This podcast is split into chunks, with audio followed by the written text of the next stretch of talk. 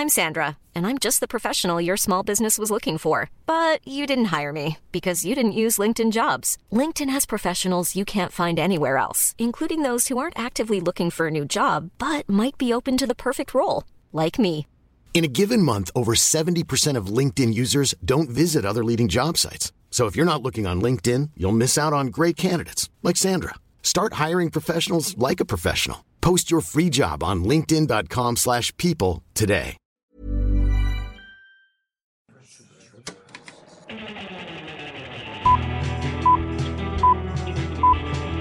Saca el fanboy que tienes dentro. No tengas miedo de enojarte. Esto es el Club de los Amargados. Durante tantas semanas de este programa, Sergio y yo siempre nos hemos llegado a preguntar, ay, ¿de qué vamos a hablar? ¿De qué vamos a hablar? Hay momentos donde estamos comenzando el episodio y decimos, no, pues a ver, ¿qué, qué se te ocurre o qué, qué hacemos? Pero hoy, por primera vez en la historia de todo el Club de los Amargados, nos preguntamos lo mismo, ¿qué rayos vamos a hacer hoy? Pero porque teníamos de demasiadas cosas de hablar. Demasiadas cosas, demasiadas. Había noticias. Eh, eh, ya, salió con, otra alguna idea, de hablar. que no vamos a compartir, no vamos a compartir Bueno, no, no, no, sí, diles, sí, diles, sí, diles. Bueno, Héctor quería que habláramos de las películas. O sea, por primera vez Héctor quiso hablar de las películas que hemos estado viendo en la semana. Porque me eché yo 10, sé- me eché 10. Sí, porque to- todos siempre nos han pedido de que eh, hablen de las películas que ven en la semana. Y yo de que sí, sí quiero hablar de eso, pero Héctor nunca ve nada en la semana. Ay, que- entonces- Claro que estoy viendo siempre The Office o mal, como cosas así, infeliz.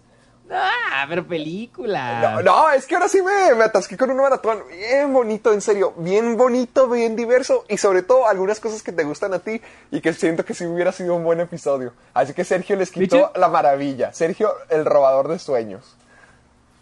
Pues es que ahora sí había un chorro de contenido. De hecho, creo que estoy contando ahorita. También vi 10 películas esta semana. Ah, la frega. Nomás que. Nomás que una duró 5 horas y garra. Ay, no, tampoco me odio tanto. Yo si tengo vida, si tengo algo que hacer, tengo que trabajar. No, pues yo, yo también, pero tengo tiempo, hago tiempo para ver películas. y No te- No, no te voy a mentir, sí me- No, sí- a ver, no soy feliz. Me- no, sí, ya sé que no eres feliz, pero me, me tomé el tiempo para ver 10 películas, así me, me aislé totalmente.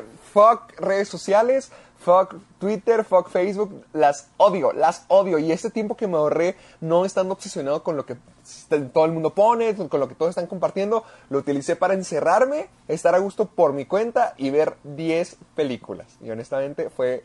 Ah, He tenido la mejor semana de, de toda la vida. Ha sido hermosa, hermosa, hermosa ver tantas cochinadas. La otra vez estaba viendo mis estadísticas en, en Letterboxd y lo más, creo que lo más que he visto de que en una semana de películas, creo que han sido 17. Deberíamos de superarlo. 17. ¿Y si, ¿Y si lo superamos cuando vaya a visitarte? ¿Y si nos echamos 17 20 películas? Ay, siempre, sí, creo que llevas todo el año diciendo de que cuando vaya a visitarte, nunca vienes. Nunca Oh, que la- vienes. el, el día de los reclamos yo te estoy dando buenas ideas y tú, uh, que la fregada. A ver, eh, eh, en octubre te, te gustaría o después de mi cumpleaños, para que ya quede aquí en el programa y todos lo sepan. Pues sí, cuando quieras. O sea, se supone que vas a venir en agosto. Ya- ya sé, se supone que vas a venir antes de, de octubre. O sea, igual vamos a Ah. decir que no. Igual vas a decir que en octubre. Y probablemente no vas a venir. Mira, entonces- a- aquí está, a ver, mira, ya para que no llores tanto, a ver. Aquí estoy sacando el calendario. No, a, a mí me da igual, pero. Ah, qué bueno, que, no te, soy- que te valga, que te valga.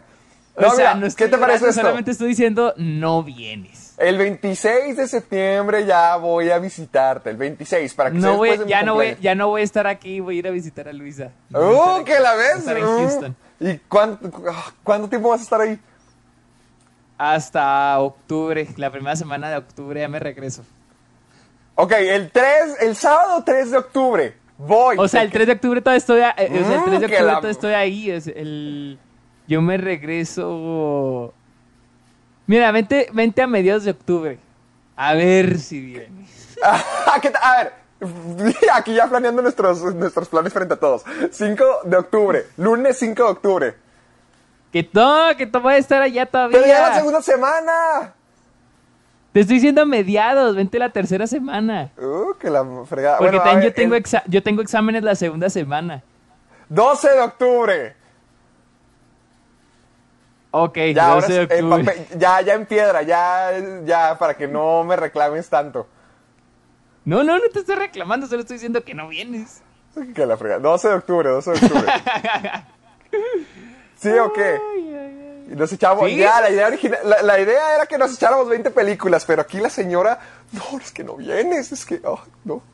Yo no me estoy quejando, si no vienes no tengo que alimentar a otra boca, así que... ¡Ay! ¡Hijo! ¡Hijo! ¡Hijo! hijo Bueno, ándale, pues, ya, sigamos con el programa. ¿Qué estábamos? Pero bueno, ¿En qué ahora... ah, estábamos? pero no hemos dicho qué vamos a hacer, pero no hemos dicho qué Sí, vamos pues sí, a nomás hacer. estamos peleando, qué bonito lunes, así quería amanecer. Sí, qué padre. Ya, diles qué vamos a hacer, qué, no, qué decimos. Bueno, pues como les decimos, hay un chorro de cosas que planeadas, pero vamos a continuar con el anecdotario, Anecdotario. porque sí, son 52 preguntas, llegamos hasta la pregunta 18, Ay, y ahorita ya. vamos a empezar con la 19, 19, de la 19 hasta a la la 35. 35. Oh, de hecho, terminamos en, una buena pregunta. El- bueno, no la voy a decir, pero hagamos Sí, esto. no, no la digas, no la digas, porque yo también, también tengo una muy buena. Va. Eh, ¿Empezamos o...? No, te- pues, espérate, espérate, nos déjame te presento tan siquiera, da- dame el honor. Ándale, pues. Ah, bueno, gracias, no, pues yo pensé que ya te estaba, Te estaba esperando. Yo, yo te estaba esperando a ti, tu quejido, de- el habitual. Con ustedes, la señora, el reclamador, el enamorado, la persona que nunca, nunca, nunca está conforme con nada, la Sergia. En honor a Luisa. Ah, estuvo X, estuvo X. Ay, hijo, el ardido. Y yo. Ya pareces fanático de Snyder. Uy, y yo aquí les presento al disque maratoneador. Me maratoneé. 10 ¿Cuál- películas. Ay, pues dime, dime a quién más. Una semana. Ay, dime quién más conoce que se eche 10 películas a la semana. Pues no, pues no, o sea, pero pero pues no. Cállese, Creo que está. Luisa, creo que Luisa creo que sí se avienta más. Yo sí sabía. Además, además vi dos más. películas dos veces. Y de hecho creo que eran más de 10 porque me vi eh, I'm Thinking About Ending Things dos veces y me vi Billy Ted 2 también dos veces. Casi tres. La, volví a empezar por tercera vez, pero ya es cuando dije, no, sabes que ya la vi mucho. ¡Wow! bueno, ¿cómo te presento? Ándale, termino pues, pues, dale, dale, Y dale. aquí yo les presento al maratoneador, al bloqueador, Héctor Portillo. ¿Por qué bloqueador? ¿A quién Porque bloque- bloqueas a todo mundo. Ah, sí. ¿Y- ¿Pero por qué? ¿Qué viste o qué? Voy a seguir bloqueando. ¿A quién bloqueo? Dime. Ah, no. No, no sé, pero veo que a todo mundo bloqueas. Eres, eres famoso por bloquear gente. Ah, sí, ¿por qué? ¿Dónde? ¿Cómo sabes que bloqueo tanta gente? En todos lados, o sea, me mandan mensajes y dicen, oye, este, Héctor canceló su Instagram o porque me bloqueó. Le dije, ah, es normal. que ¿Te pase". mandan mensajes? que, que- ¿Cómo si eres mi secretaria o qué? No, pues no, simplemente me preguntan de que, oye, se canceló su cuenta de Instagram o por qué no lo encuentro. Ah, pues... ¿Te llegan y te preguntan? Sí, hay gente que sí me pregunta y yo que pues te bloqueo. No te me agüites, es normal. Excelente, qué bueno. Qué bueno que seas así mi mensajero de la muerte, decirles que ya, que ya se les acabó el show. No, no les digo que se acabó el show, les digo, no, pues es que sí, él, o sea, él bloquea nomás porque sí, no te, no te sientas mal. No, pues hoy sí, hoy sí amaneciste con ganas de platicar tú, eh. ¿Por qué? No, pues le se nota que estás bien chismoso hoy. Y eso que levanté, me levanté bien tarde, es que me desvelo. No, pues Ya, digo, se lo noté, ahí, ahí te mandé un mensaje y, y hasta las diez y media de que no, sí, está bien, está bien. Sí, es que me estoy durmiendo hasta las 3 de la mañana y no me gusta levantarme tan ¿Qué estás tarde, me siento un pedazo de basura. Nada, no puedo dormir. O sea, literal, yo creo las, desde las 12 ya me quiero dormir y no puedo dormir, no puedo dormir, estoy de que... quiero Es el amor que te no falta de. Luisa, es, es la ansiedad. Mm, tal vez. Ay, qué, tr- qué triste. No, pues se volvió muy real esto. Triste. No, a ver, a ver, a ver, no, mejor, mejor diles dónde nos pueden escuchar. Estamos en Spotify, iTunes, iVoox y como ya les hemos dicho, estamos en todos lados. Ustedes ya nos pueden buscar en Google y Ya, nos ya, con, ya con flojera, ya que tuvimos el éxito, de que no, pues sí, ahí escúchenos donde estemos. Sí. No, mejor sí escúchenos en Spotify y iTunes porque eso sí registran los eso sí tienen charts. Ya antes era chévere, antes te gustaba el contenido, antes te gustaba compartir y ahorita de que, nah, los números. nos volvimos en lo que juramos que No, destruiríamos. nos, nos volvimos. Eso me suena a manada. Yo aquí estoy bien, yo aquí estoy bien alegre compartiendo todas mis memorias y tú con hueva, flojo y triste. Me escucho con flojera. No, te con te escuchas enojado, te escuchas como Robin Williams antes de morir, deprimido. ¡Ay, qué fea broma! ¡Ah, no! ya, bueno, pues. ya. ¡Auch! ¡Ay, cuál ouch! No te hagas el santo. No, no, pero, pero yo no hice la broma. No soy ningún santo, la neta, pero yo no hice la broma. Ah, que la fregada. Ya, utilicen el hashtag Soy Amargado en Facebook, eh, bueno, en donde sea, en las redes sociales. En, Sí, no, en hoy, sí nos, hoy sí nos está valiendo. El Twitter, en Twitter, en Instagram, sí. utilicen el hashtag Soy Amargado para poder ver todo lo que nos comparten, sus sugerencias, sus comentarios, todo, todo lo que quieran que Sergio y yo veamos de imágenes, memes, videos, todo lo que ustedes tengan para nosotros, mándenoslo por nuestras redes sociales con el hashtag Soy Amargado. Así que creo que ya es todo, amiguito. Algo más que nos falta. Sí, estoy que él empezando si no se va a ¿Por alargar qué? esto ¿Cu- ¿Cuánto porque vamos? ¿Cuánto llevamos? ¿No? Llevamos 10 10 minutos de puros insultos, ni siquiera, hoy puros insultos, puras puros peleas. insultos. Sí, o sea, no hicimos nada. Hijo, sí nos está valiendo este lunes. Este lunes es de flojera, señores. Ya, mejor ya comencemos con esto bien. No, y aparte vamos a durar mucho porque este es el anecdotario parte 2. Parte dos, Así ¿no? que empezamos con la pregunta 19. Personajes favoritos y con cuáles se identifican. Ok, ¿quién A comienza? ver. Ah, yo comienzo, yo comienzo porque yo siempre he tenido como, yo siempre he tenido una lista como de que mis personajes favoritos de la historia del cine. Ok, a ver. Uno de ellos, uno de ellos es este, era pues, era. Ya después que lo volví a ver, ya se me bajó, era Walter White. A mí me gustaba mucho el personaje. Nomás, Pero te la segunda vez que lo empezaste vi, a salir con Luisa y ya te arruinó todo Breaking Bad. no, es que la segunda vez que lo vi ya fue como que mm, muchas decisiones mal, o sea, es un excelente personaje, pero ya no es de mis favoritos. Mira, de mis A ver, ¿tú, pi- favoritos. tú piensas que es mejor Better Call Saul que Breaking Bad? No, no, no, no, no, no, no, para nada. Porque yo siento que, desviándonos un poquito la pregunta, ah, yo pienso que Better Call Saul es tan buena como todos dicen, pero por el peso que tiene Breaking Bad. O sea, si no fuera por Breaking Bad, siento que Better Call Saul... No estaría tan buena. Siento que Better Call Saul no brillaría. No mala, o sea, la neta Better Call Saul se me hace muy buena serie. Pero se me hace... Siento que sin Breaking Bad no había Better Call Saul. Entonces no me siento como con el derecho de decir, ah, Better Call Saul es mejor que Breaking Bad. Porque... Porque siento que muchas cosas por las que creo que Better Saul es muy buena es porque usa los elementos de Breaking Bad muy bien.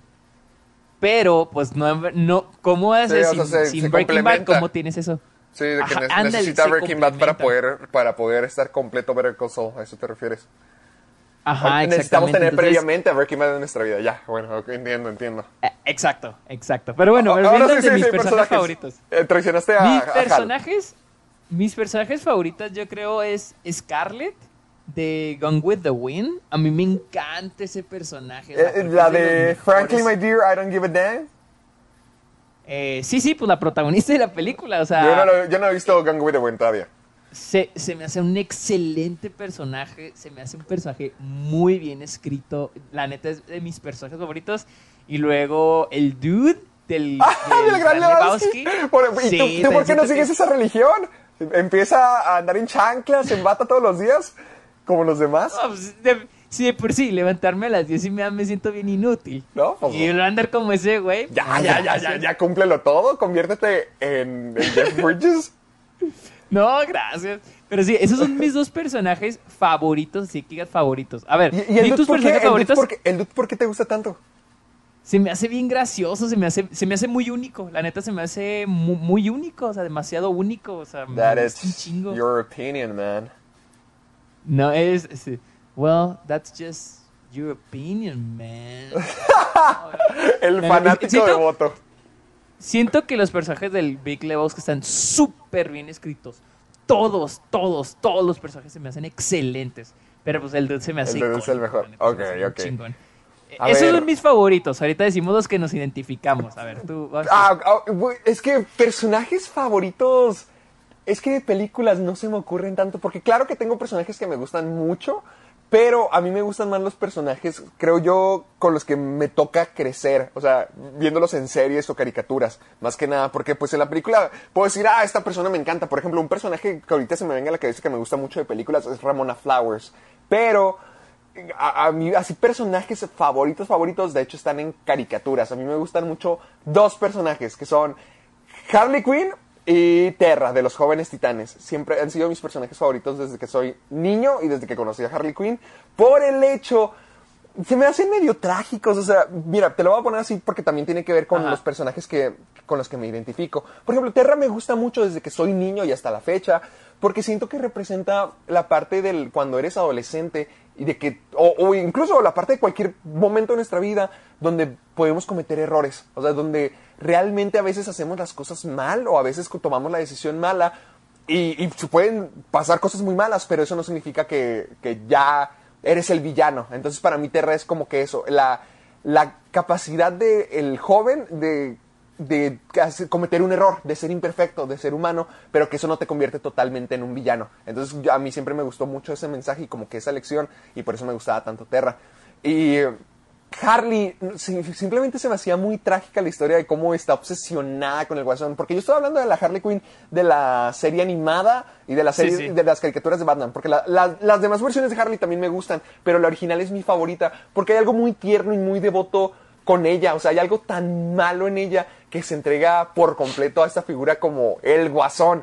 Pero hay un amor, hay una. Hay un- a- es fiel totalmente, hay una lealtad de alguien que está muy dañada, de alguien que está muy rota. Mm, sí. Eso te iba a decir, alguien y luego como que te da lástima. Ajá, te da lástima, sobre todo porque el personaje de las versiones de la serie animada es mucho más dulce y más tierno, hasta por el acento, por la forma de hablar más infantil, que es, que es como una como si fuera una fanática enamorada, o sea, ese es el personaje y se me hace muy triste eh, verlo de esa manera, que es tan devota, tan entregada, sobre todo si es el episodio de Matt Love, donde ya conoces el origen de Harley y cómo se enamoraron estos dos, sí empiezas a sentir mucha lástima por ella, entonces por, por Harley la quiero por muchas cosas y sí, eh, o sea, es un amor que surge por la lástima, pero al mismo tiempo hay tanto brillo y tanta tantas cosas geniales en ella que a pesar de que tiene todo eso y que es una víctima, o sea, es que al final de cuentas es eso, es una víctima. Eh, eh, es, digamos que la, la, la víctima más grande del guasón, porque no se muere, no termina su castigo, ella siempre está ahí, siempre, siempre, siempre, siempre está ahí, y se me hace muy triste eh, ver la historia de esa manera. Entonces, por eso, esos dos personajes a mí me gustan mucho. Wow, tú sí, sí te dejaste caer, tú sí te dejaste Pues, caer. Ay, no, a ver, Venga, no, es que- Sí, sí, sí, A ver, redímete, redímete, dilo tú. Ok, ¿por ok, ok, ok, ok. Voy a, voy a- voy a decir, o sea, ¿por qué me gusta Scarlett? Yo decía pero porque dije, no, no quiero hablar tanto. No, sí, sácalo, ah, sácalo. Tenemos dos ok. horas. Bueno, a mí me gusta, a mí me gusta mucho el personaje de Scarlett porque al inicio, o sea, esa es una mujer rica, este, en el sur durante la guerra civil. Y es una mujer la que, con la que todos los hombres quieren estar, o sea, todos los hombres le tiran el rollo. Y ella los tiene así como que, pues, o sea, no los quiere, o sea, los tiene mandilones, pero no quiere a ni uno. Ella quiere a uno en particular, a Ashley. Entonces, la película es como que como que su personaje, su, su- lo que quiere es como que lo más básico. Quiere estar con un hombre. Pero mientras avanza la película, sus necesidades se hacen más complejas por la guerra civil. Ella tiene que salir adelante. Entonces, para mí la película... o ¿Qué, sea, ¿Qué clase de necesidades? Ajá, exactamente. Sus necesidades se van vol- volviendo más, este, pues más complicadas, lo que hace que se desarrolle mejor el personaje. Pero cuando ciertas necesidades se cumplen, su personaje como que se retrasa, pero al mismo tiempo evoluciona. Y después se vuelven, vue- vienen otras necesidades más grandes, como cuando tiene que dejar su hogar porque por el incendio. Entonces, me gusta mucho el personaje porque como que avanza y luego se viene para atrás. Y luego avanza y luego se viene poquito para atrás. Y luego avanza, o sea, y se me hace como que algo que, que nos pasa, o sea, que pasa en la vida real, o sea, Ah, que nos pasan cosas y a veces no aprendemos de esas cosas. Que por cada dos pasos que damos uno volver- atrás. Ajá, exacto. Entonces me gusta mucho el personaje. Bueno, así, así yo veo el personaje de Scarlett. Puede que otras personas tengan su interpretación del personaje, pero así yo interpreto al... Así, por eso me gusta mucho ese personaje, la neta. A mí me gusta. El, el dude, la neta, sí, porque sea así icónico. Es así, así tan básico, tan básico como eso. Se me hace un personaje súper icónico, súper chistoso, súper único, la neta. Nada más por eso. Ah, ok, ok. ¿Y con cuáles son los que tú te identificas? Mira, está bien chistoso porque este bueno, cuando leí esta pregunta, me acordé de una vez que Luis y yo estamos viendo una película en serie y decíamos, no mames, ese personaje se parece un chingo a ti. No físicamente, sino como era. Pero no me acuerdo, no me acuerdo. No, Neta, no me acuerdo, por favor, necesito ver. He tratado de, he tratado de recordar, pero no me acuerdo. Pero del que no, sí Mr. Robot. No, no, no, no me acuerdo. O sea, fue una de las últimas cosas que vimos. Ah. Pero, pero sí, con el que me acuerdo que la vi y me identificaba mucho era con este eh, Woodcock, creo que se apellida Woodcock, de el personaje de Daniel Day-Lewis en, Phantom Thread. Ah, ah, ¿por qué eres un hijo, pobre Luisa? Sí, este Reynolds Woodcock, porque Mira, cuando yo la vi dije, este güey es un hijo de la chingada. Pero decía, no, pues pero, pero lo, lo comprendo, o sea, y son cosas que yo haría, o sea, por lograr lo que yo quiero, por lograr lo que, o sea, no me importaría lo que otra persona sienta, no me importaría con, tal de que se cumpla la meta en común. Y en este caso el personaje de Woodcock es eso, o sea, de que tiene que cumplir con sus, o sea, tener sus diseños, etcétera. Mientras que este el personaje de, de esta Vicky Creeps, esta Alma, pues ella está enamorada de él. Entonces, tienen una relación medio psicópata. No, no, la relación con Luisa sí no, es pero... Luisa, donde quiera que estés. el modo en que trata a las personas, siento que yo soy un poquito así, o sea, el modo de... Y, no a, los, a la gente, o sea, que apenas, o sea, la gente que conozco, o sea, la gente, o sea, cuando quiero algo, o sea... Te vale que eso no se los demás. Ajá, o sea, cuando... Y, no, no me, no me, no digo, no soy porque, bueno, los que ya hayan visto la película ya entenderán, pero para los que no han visto, no creen que el personaje es de que este, hace lo que sea para obtener lo que quiere. No, no, no, no, no, no. O sea, simplemente como que es un personaje con mucha disciplina y, y, y, pues él tiene que trabajar con un equipo de gente, ¿no? Entonces es como que se tiene que hacer, no me importan tus sentimientos, es que se tiene que hacer bien estos. Entonces, cuando yo lo veía como que era muy frío y muy directo y medio culero, decía que es que soy yo. Son cosas, son cosas que yo haría, o sea, son cosas con las que estoy de acuerdo. Y la neta, es un hijo a la chingada, pero digo, pero lo, como que en mi cabeza lo justifico. Creo que los personajes así son así como que, no, no los personajes psicópatas Celes tipo Breaking Bad o... Pero, los, que harán, lo, bueno, ¿cómo lo podríamos? Los que harán lo que sea para conseguir lo que quieren, o bueno, no lo que sea, pero los que... No, no, no, no, no, no, no, no. Simplemente como que los que quieren que las cosas se hagan bien.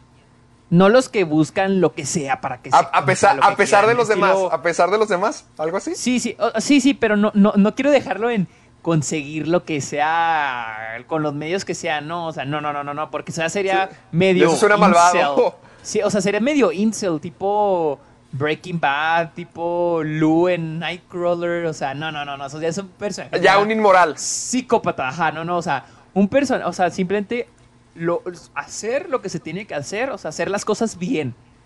O sea, nada de sentimentalismo, nada de esas cosas, o sea, como el personaje de Woodcock. El personaje de Woodcock es así, o sea, que directo, recto, frío, pero no, no un, no un loco psicópata que mataría a alguien solo para lograr sus metas. No, no, no, no, no, no, para nada, cero.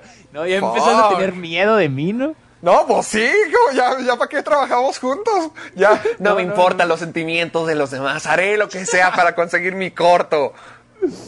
O sea, tampoco sería como que voy a matar a todos, pero también es como que se tienen que hacer las cosas bien. Entonces siento que con eso sí me... A ver, mándale, este, mándale, este, mándale este fragmento a Luisa a ver qué piensa. No, sí, ya, ya, le había dicho una vez de que la neta me identificó con el personaje de Woodcock. ¿Y qué te dijo?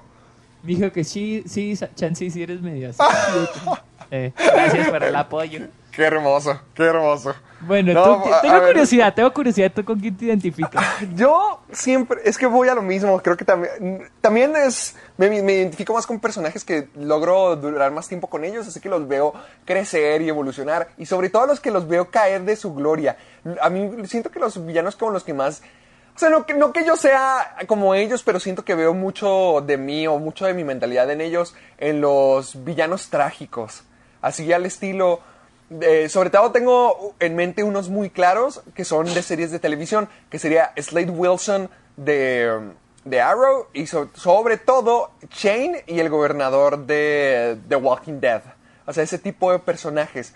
Porque es que ninguno es malo. O sea, ninguno, ninguno es malo en sí, pero las circunstancias los convierten en eso. Entonces puedes ver cómo... hay- o sea, puedes ver cómo hay buenas cosas dentro de ellos, puedes ver cómo hay cosas geniales dentro de ellos, pero las mismas tragedias de la vida los terminan convirtiendo en, en villanos, pero villanos que no son tu villano convencional de decir, ah, sí, voy a, voy a conquistar el mundo, voy a destruir a todos, te voy a matar. Sí, sí, sí. No, sino son villanos. Por ejemplo, el gobernador, todo, todo se vuelve el malvado, el, el villano más grande que The, The Walking Dead haya tenido, pero porque simplemente es un hombre que perdió a su hija.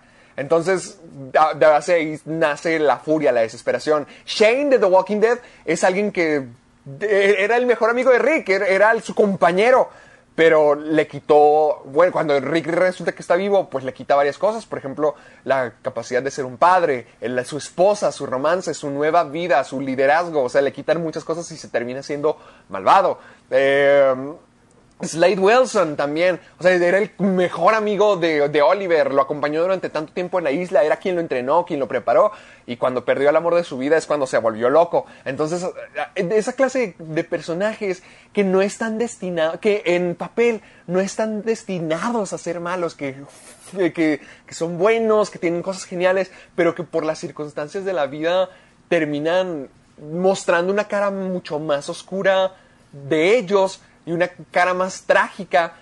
Realmente no siento que me, me identifica mucho con situaciones así, o, o al menos empatizo mucho con ellos. Siento que va lo mismo con mis personajes favoritos, que es como que con los malos. ah, supongo que me gustan mucho los villanos porque son los más divertidos, pero sobre todo los que me termino identificando son con los villanos que tienen un motivo o una razón triste para ser el malo. No, O no los, no, no los personajes al estilo Magneto de que voy a conquistar el mundo, voy a destruir a todos los demás, sino la vida los Bueno, hace así. Magneto tiene. Mira, eh, entonces técnicamente. No, es sea, por poner los- un ejemplo, es por poner un ejemplo de Magneto, no que Magneto sea así. Yo sé que también pues, es víctima de los nazis y los campos de concentración, pero digamos que resumiendo el personaje. O sea, bueno, también Magneto tiene una historia muy trágica. Eh, ponle un, un villano cualquiera, el que se te ocurre, el villano genérico que quiere conquistar el mundo. Sí, sí, o sea, no- es, es lo que te iba a decir, es lo que te iba a decir. Entonces, técnicamente a ti te gusta, o sea, tú te identificas con los buenos personajes. Con los No, no, buenos no. villanos, perdón, con los buenos villanos. Con los villanos, yo lo diría, con- yo lo diría con los villanos trágicos, o sea, a- los que tienen Es que razones de ser. yo, yo mi problema con los villanos es de que yo no, yo cuando un villano su, su fin es ah, conquistar el mundo, ya para mí ya valió madres, o sea, ya, ya. Entonces, los tipos de villanos que me gustan son los mismos que tú estás mencionando. Para mí eso es un buen villano. Por ejemplo, lo- por ejemplo, los de Marvel todos son así, de que ah, quiero conquistar el mundo, excepto Sí, este... y por, por eso fracasan. Eh, Excepto Killmonger en, en Black Panther. O por ejemplo el personaje ay. el de. O por ejemplo el de. el de este. Ay, ¿cómo se llama? Este. El de Homecoming. ¿Cómo se llama el actor? Ah, el buitre, el Este, buitre, Michael Keaton. A ese Michael Keaton. en- eh, son los únicos dos personajes. Los únicos Los dos villanos que te yo gustan. creo que se me hacen bien en, en, en Marvel. En Marvel. En el, en el- bueno, en Marvel, el MCU. Ajá. Pero pues Pero- sí, no.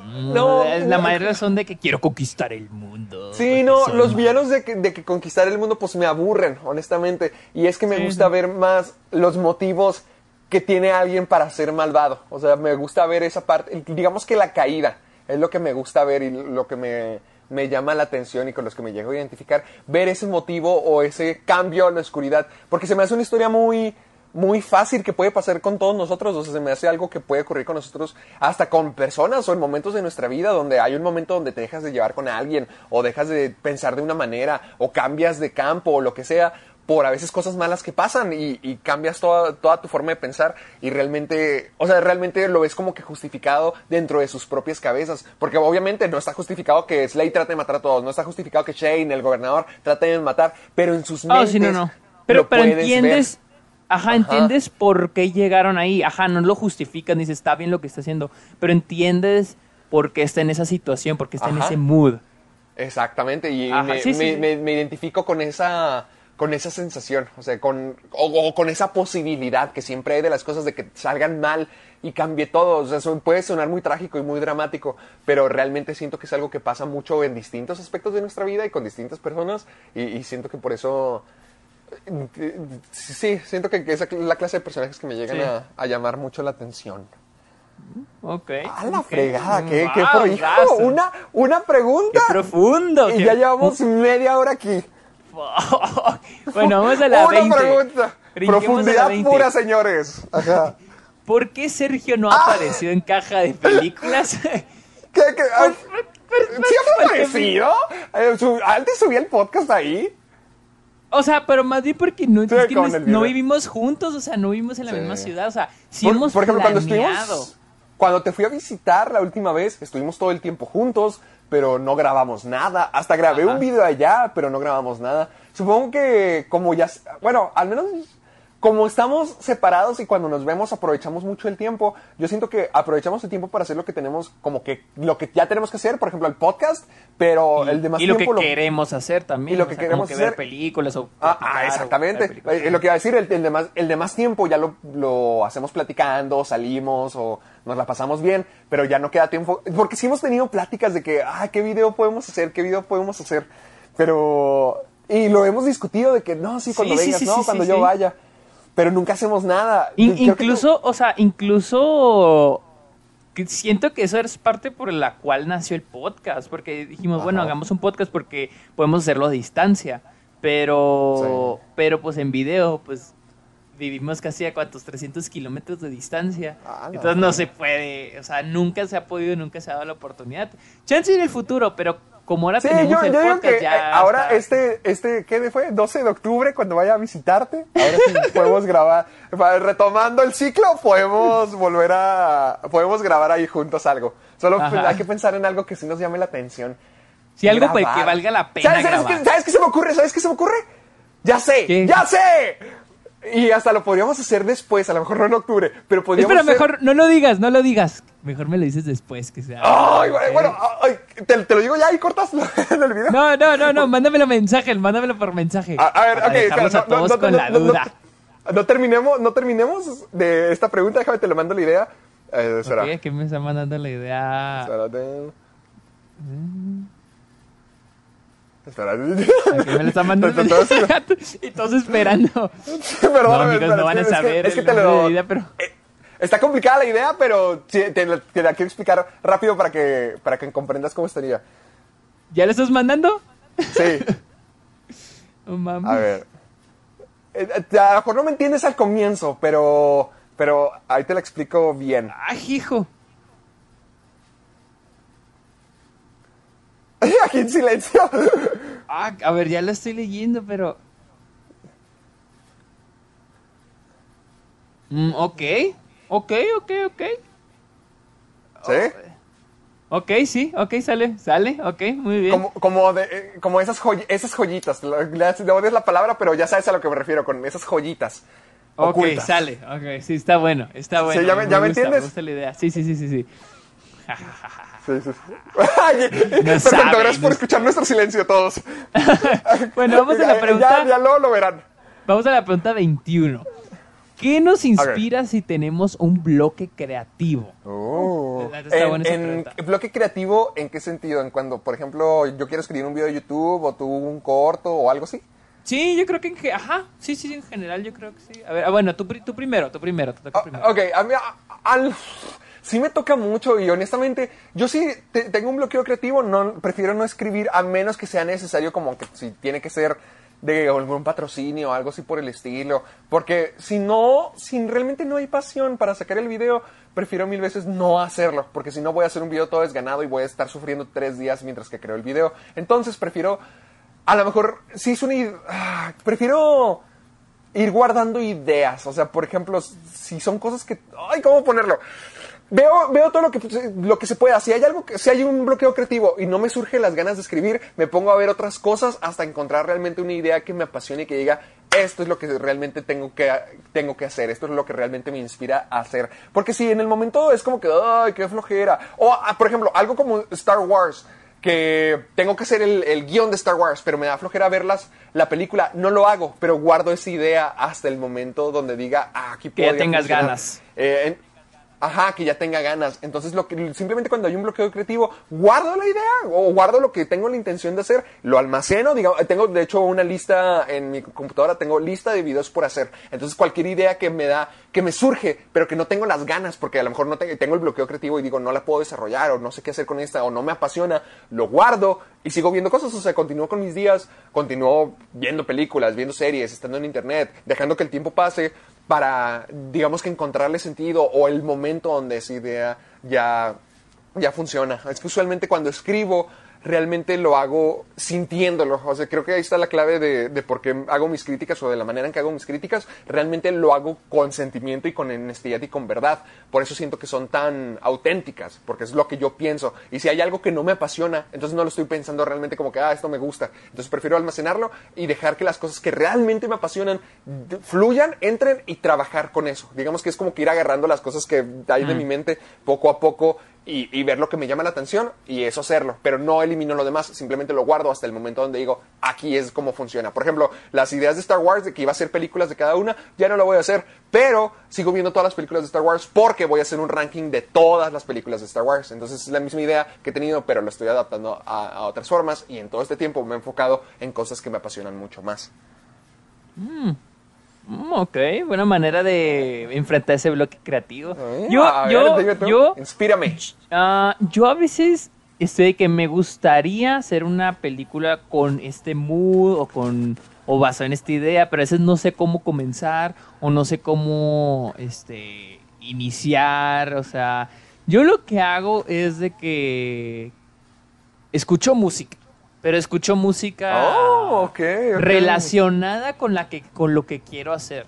O sí, lo que pondrías en la escena de fondo, digamos, o lo que ándale, exactamente, exactamente, ah, algo que me inspire a escribir. Otro es ver películas, o sea, ver alguna película que diga, me inspiraría a hacer algo así, algo que algo de este modo, con este estilo, entonces veo una película y digo, ah, ok, ya se me está ocurriendo algo así. A veces simplemente con el paso, o sea, no es, o sea, por ejemplo, estaba haciendo, estoy haciendo un video musical con Dante, el chavo que me compone lo de los cortos. sí, lo de los Pero yo al inicio no sabía, no, no tenía ni idea de cómo empezar el, el video, o sea, de cómo iniciarlo. O sea, ya tenía la idea del video, pero no sabía cómo iniciarlo. Y mientras grabábamos, se, nos se me ocurrió hacer en mi cabeza, o sea, una idea bien X, digo, no mames, se vería muy chingón esto. Y ayer se me ocurrió otra idea mientras editaba. Entonces a, entonces, a veces, durante el proceso, se van ocurriendo nuevas ideas, o sea, ya viendo, por ejemplo, lo que escribí. Por ejemplo, hay gente que escribe, pero no sabe cómo empezar o no sabe cómo terminar. Entonces, a veces, mientras vas escribiendo, se te van ocurriendo ideas. O sea, a veces para enfrentar el bloque creativo es empezar a escribir o empezar a hacer las cosas. Porque así ya vas empezando a abrirte a nuevas ideas o a nuevas opciones. Entonces, esas son mis tres opciones. Es la música, ver películas y, em, empezar a hacerla lo que sea. O sea, aunque no, pues aunque escribimos, como cuando hicimos Lisa, de que tuvimos, cuando hicimos Lisa, cuando lo escribimos, duramos horas. Horas y, y fuimos hasta comer y o sea, duramos ahí sacando todas, todas, todas, todas las ideas. Y luego hasta el mero final ya fue como que, oye, ya sé, esta idea. O sea, fue hasta el mero final cuando ya habíamos sacado todo. Y yo siento que ahí ayudó lo, la tercera opción, que es simplemente escribir, o sea, ponerte a escribir, ponerte a escribir. O sea, y, y, no importa si lo que estás escribiendo es lo que quieres, pero en algún punto vas a encontrar como que algo que te gusta y ya dices, ah, de aquí puedo empezar para empezar a hacer una trama que me guste. Pero a veces para, eh, eh, se oye muy redundante, muy contradictorio, pero como que para enfrentar tu bloque creativo, al menos yo pienso que es para enfrentar, para evitarlo, es empezar a escribir lo que sea, o sea, lo que sea, aunque no te guste, porque al menos así ya, ya empiezas con algo y puede que de repente llegues a algo que ya te guste, te topes con algo que, ah, me gusta esto. Siento que es lo que el consumir en general media te ayuda mucho porque al menos creo que tú y yo cuando vemos películas las vemos, las disfrutamos, pero también aprendemos de ellas, ya sean ah, lecciones de vida o lecciones de negocio. Entonces yo siento que consumir mucho, como lo tú dices, música, películas, te ayuda a ver perspectivas de gente que también está en nuestras posiciones. A lo mejor no exactamente las mismas, pero gente que quieren o querían escribir algo y esta gente ya lo completó. Entonces puedes ver como de ejemplo de esas personas, ver que te funciona. No robar ideas ni nada, pero inspirarte o, Sí. o ver que es posible, porque muchas veces a, a veces no hacemos las ideas Eso. porque creemos que no se puede o que no funciona en el medio o que no se no o que es una Sí, idea. exacto. Pero si ves más, te vas a, adecuando más al, al terreno y vas diciendo, ah, mira, esto se puede, o, o, o esto lo puedo cambiar, o esto lo puedo modificar. Siento que así funciona. Y cuando, y, cu- y cuando empiezas a ver películas ya más diferentes, que ya te sales de los blockbusters o lo, lo típico, que ya empiezas a ver películas de otros lados del mundo y dices, ah, no mames, o sea, ellos hacen esto, o sea, ellos rompen esta regla, ellos hacen esto diferente, ellos hacen algo Sí, que ni en mi cabeza me pasó que podría ser. Entonces dices, ah, ok, entonces chance, yo podría hacer esto. Por ejemplo, empecé a ver Godard, no soy, el- no soy gran fan de sus películas, pero me gusta su idea esa de romper las reglas, de, de, por ejemplo, está la música y luego la cortas y de repente, o sea, de repente quita la música, pero seguimos en la misma escena y dices, verga, pero ¿dónde quedó la música? Entonces, no se ve mal, o sea, se ve creativo, se ve bien, queda para la, narra- la narrativa. Y tú mismo dices, nunca se me ocurrió algo tan simple como cortar la música, se podría Sí. hacer. Entonces, ver películas y ver películas a las que no estás familiarizado es bueno porque conoces otro tipo de cosas y te das cuenta de cosas que puedes hacer. Es como agrandar tu, darle espacio a tu mente. Siento que es, digamos, estilo meditación. Digamos que es como la meditación de las películas. Porque yo, por ejemplo, lo que acabo de hacer con este maratón, yo me eché más de 10 películas, pero todas eran muy diferentes y eran muy distintas de géneros, de tiempos, de todo. Pero to- ver todo eso me ayudó mucho como que reencontrar mi amor por el cine, porque lo, lo último que estaba viendo eran muchos blockbusters por las películas que salían, porque es lo que hago de que película que salga, película que voy a ver. Entonces como que las nuevas, sobre todo con tantos remakes, re- por eso estoy enojado todo el tiempo con eso, de remakes, reboots, todo eso es lo único que Porque es lo que tienes que ver.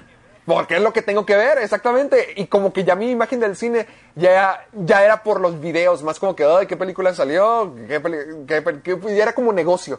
O sea, de que qué tengo que ver ahora, qué tengo que hacer ahora. Sí, lo, siempre lo hago con pasión, pero al mismo tiempo no era algo que estuviera disfrutando tanto. Entonces esta vez me aislé totalmente, te digo, dejé las redes sociales y ahorita lo voy a volver a hacer, este día también lo voy a volver a hacer y me voy a ver más películas. Y ver todo esto me ayudó a agarrar el contexto de las películas como arte nuevamente, no como el negocio, no como lo que me dedico, no lo que me toca hacer, sino como el arte que tiene que ser originalmente, como el medio. Entonces verlo de esa manera, ver películas de 1800, 1989 como Billy Ted o películas como Mulholland Drive del 2001 que son una es surrealista 2000. la otra es una comedia ah es del 2000 que la fregada Sí, 2000. Eh, eh, seguro según yo es del 2001 porque yo puse 2002 y me corrigieron de que era del 2001 Ah, hijo, este...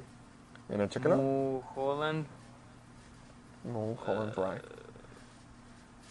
Ah, sí, cierto, 2001, sí, cierto. 2001. Era 2000. Sí. No, no, no. Por ejemplo, ver todo eso me te te da un respiro de la mente como de las concepciones que tú tienes del cine o lo que tú conoces y te permite agrandar todo más. Sobre todo cuando te arriesgas a ver películas extrañas, diferentes o géneros que nunca habías visto. Por ejemplo, yo nunca había visto películas de David Lynch y esta vez lo vi y fue como que, holy shit, no puedo creer que algo así existe en modo de cine y se puede hacer. Entonces, eso te agranda todavía el campo más de las cosas que tienes permitido o, o que tú mismo dices como que, wow, esto es posible y no lo sabía. Por eso creo que está muy padre darle más oportunidad a todo, todo lo del cine. Ajá, o sea, cosas, a cosas diferentes a lo que no estás familiarizado. Porque, porque como les dije la otra vez, tal vez, por ejemplo, a mí Mad Max me gusta, me hace una chingona de película, pero no me inspira porque, pues, no es. Uno, no es Sí. algo que quieras hacer. Y dos, es algo que no me. O sea, que no. A lo que no tengo posibilidades. Entonces, por eso es bueno de que encontrar. Es como cuando hablamos. Acá a veces hablamos de alcohol. Yo casi no soy de alcohol. Pero a mí una vez mi roomie me dijo, Fernando, es que tú tienes que encontrar una Uh, bebida las que historias te de alcohol de. Fernando. O sea, a ti tú tienes que encontrar una bebida que te guste. Sí. O sea, no te tiene que gustar todo, pero un día podrás. Pero para eso tienes que probar todo. Ajá, o sea, puede que encuentres un día algo que digas, ah, este vino me gusta, o este tipo de whisky. No, la neta, yo no sé de alcohol, la neta. Muy ignorante, no pero. Sí, no, pero- ya se vio, ya se vio. Este tipo de cerveza. ese- ajá, ese tipo, e- esta cerveza oscura, clara, o sea, no te tiene que gustar todo, o sea, no te tiene que gustar, pero tú encuentras como que tu tipo. Entonces, más los que quieren hacer películas, Chances es un modo de, de encontrar lo que quieres hacer, o sea, lo que puedes hacer. Abriéndote a todo. Ajá, exactamente. Entonces, pues eso es lo del bloque, sí, ¿verdad? Esto es lo del bloque creativo. Pero son tres, ok, no, dale, la siguiente, nos queda una hora. Va, número 22, película que todo mundo debería de ver. ¡Ah, la shit! Mm. ¡Shit! Mira, yo, yo siempre he dicho que Kids de este... Ah, la que tú me decías, la que inspiró esta Midnighties. Sí, que es una de las que, ajá, Kids de este de Larry, de Larry Clark y escrita por Harmony Corinne se me hace una película que todo mundo debería ver. O sea, la neta, no sé por qué, pero siento que es una película que todo mundo debería ver. O sea, sí, está muy pesada, muy pesada, pero siento que sí es una película que debería ver todo mundo. Y Do the Right Thing, también Do the Right Thing, es una mm, película que todo mundo debería de ver. Entonces creo que son mis dos películas que siento que todos deben de ver en algún momento de sus vidas. Shit, man. Oh, está difícil esa pregunta que todos deberían de ver. Es que hay muchas películas, pero depende, depende qué es la lección que queremos que todos aprendan. Ay, no, no, no, no lo sé. A ver, yo voy a decir dos. Eh, no estoy tan convencido, pero yo te voy a decir por qué yo siento que estas dos deberían de ser. Primero que nada diría Scott Pilgrim y la segunda diría que Billy Ted Bogus Adventure, que es la segunda de Billy Ted. ¿Por Es raro, ya, y a lo mejor la tengo, aquí va, y a lo mejor la tengo nomás, a lo mejor la digo nomás porque la tengo presente, pero a mí esas dos películas me sirvieron mucho para entenderlo, igual lo que decíamos ahorita, de lo creativo que puede ser con el cine, porque las dos películas son muy raras, o sea, son muy extrañas, y son películas que de hecho siento que no todo el mundo va a querer ver, o sea, es, irónico eso, porque siento que son películas tan diferentes y tan raras y extrañas y como que de nicho, que dices como que no, no, gracias. Pero al mismo tiempo con eso, siento que empujan la barra de lo que se puede hacer con el cine. Las dos a su distinta manera. Por ejemplo, Scott Pilgrim combina la cultura de los videojuegos, los cómics, la cultura nerd con el modo de películas, pero no solamente es así referencias o tenerlo ahí, sino que literalmente su mundo se convierte en eso. Entonces los gags que siempre está haciendo, como lo que vimos del video de Edgar Wright y cómo aprovecha todo para hacer una comedia visual, eh, yo siento que Edgar Wright eh, aprovecha todos los elementos de una película para transmitir lo que quiere hacer. O sea, no solamente, como lo que decíamos de comedias, no solamente pone a gente graciosa diciendo cosas en pantalla, sino la forma en que dirige, la forma en que edita, la forma en que hace todos los cortes, es, apoya esa idea. Y siento que Scott Pilgrim es lo que siempre ha hecho en, esteroides, porque todavía es con cosas más raras y más extrañas, que siento que, te, que funciona tan bien cuando no debería. O sea, tiene todo para no funcionar, para ser rara, para ser extraña, para, hasta para estar saturadísima y decir, nah, no se arma. Pero funciona y lo logra y lo hace con elementos tan extraños que, hacen una imagen muy única. Y Billy Ted, te repito, es a lo mejor lo mismo que pienso de que la, acabo de ver, pero se convirtió en una, película, en una de mis películas favoritas inmediatamente la, segunda, porque empuja la barra igual a, cosas inigualables. La primera, incluso en, sus en su película, porque la primera es de viajes en el tiempo, pero la segunda, Billy Ted van al infierno, van al cielo, están con la muerte y, hacen todo no, no, no, e, es que se me hace la película de las películas más originales y creativas que he visto. A lo mejor unos las verían y dirían, ay, como que qué tonta o jajaja, ja, ja, qué chistosilla.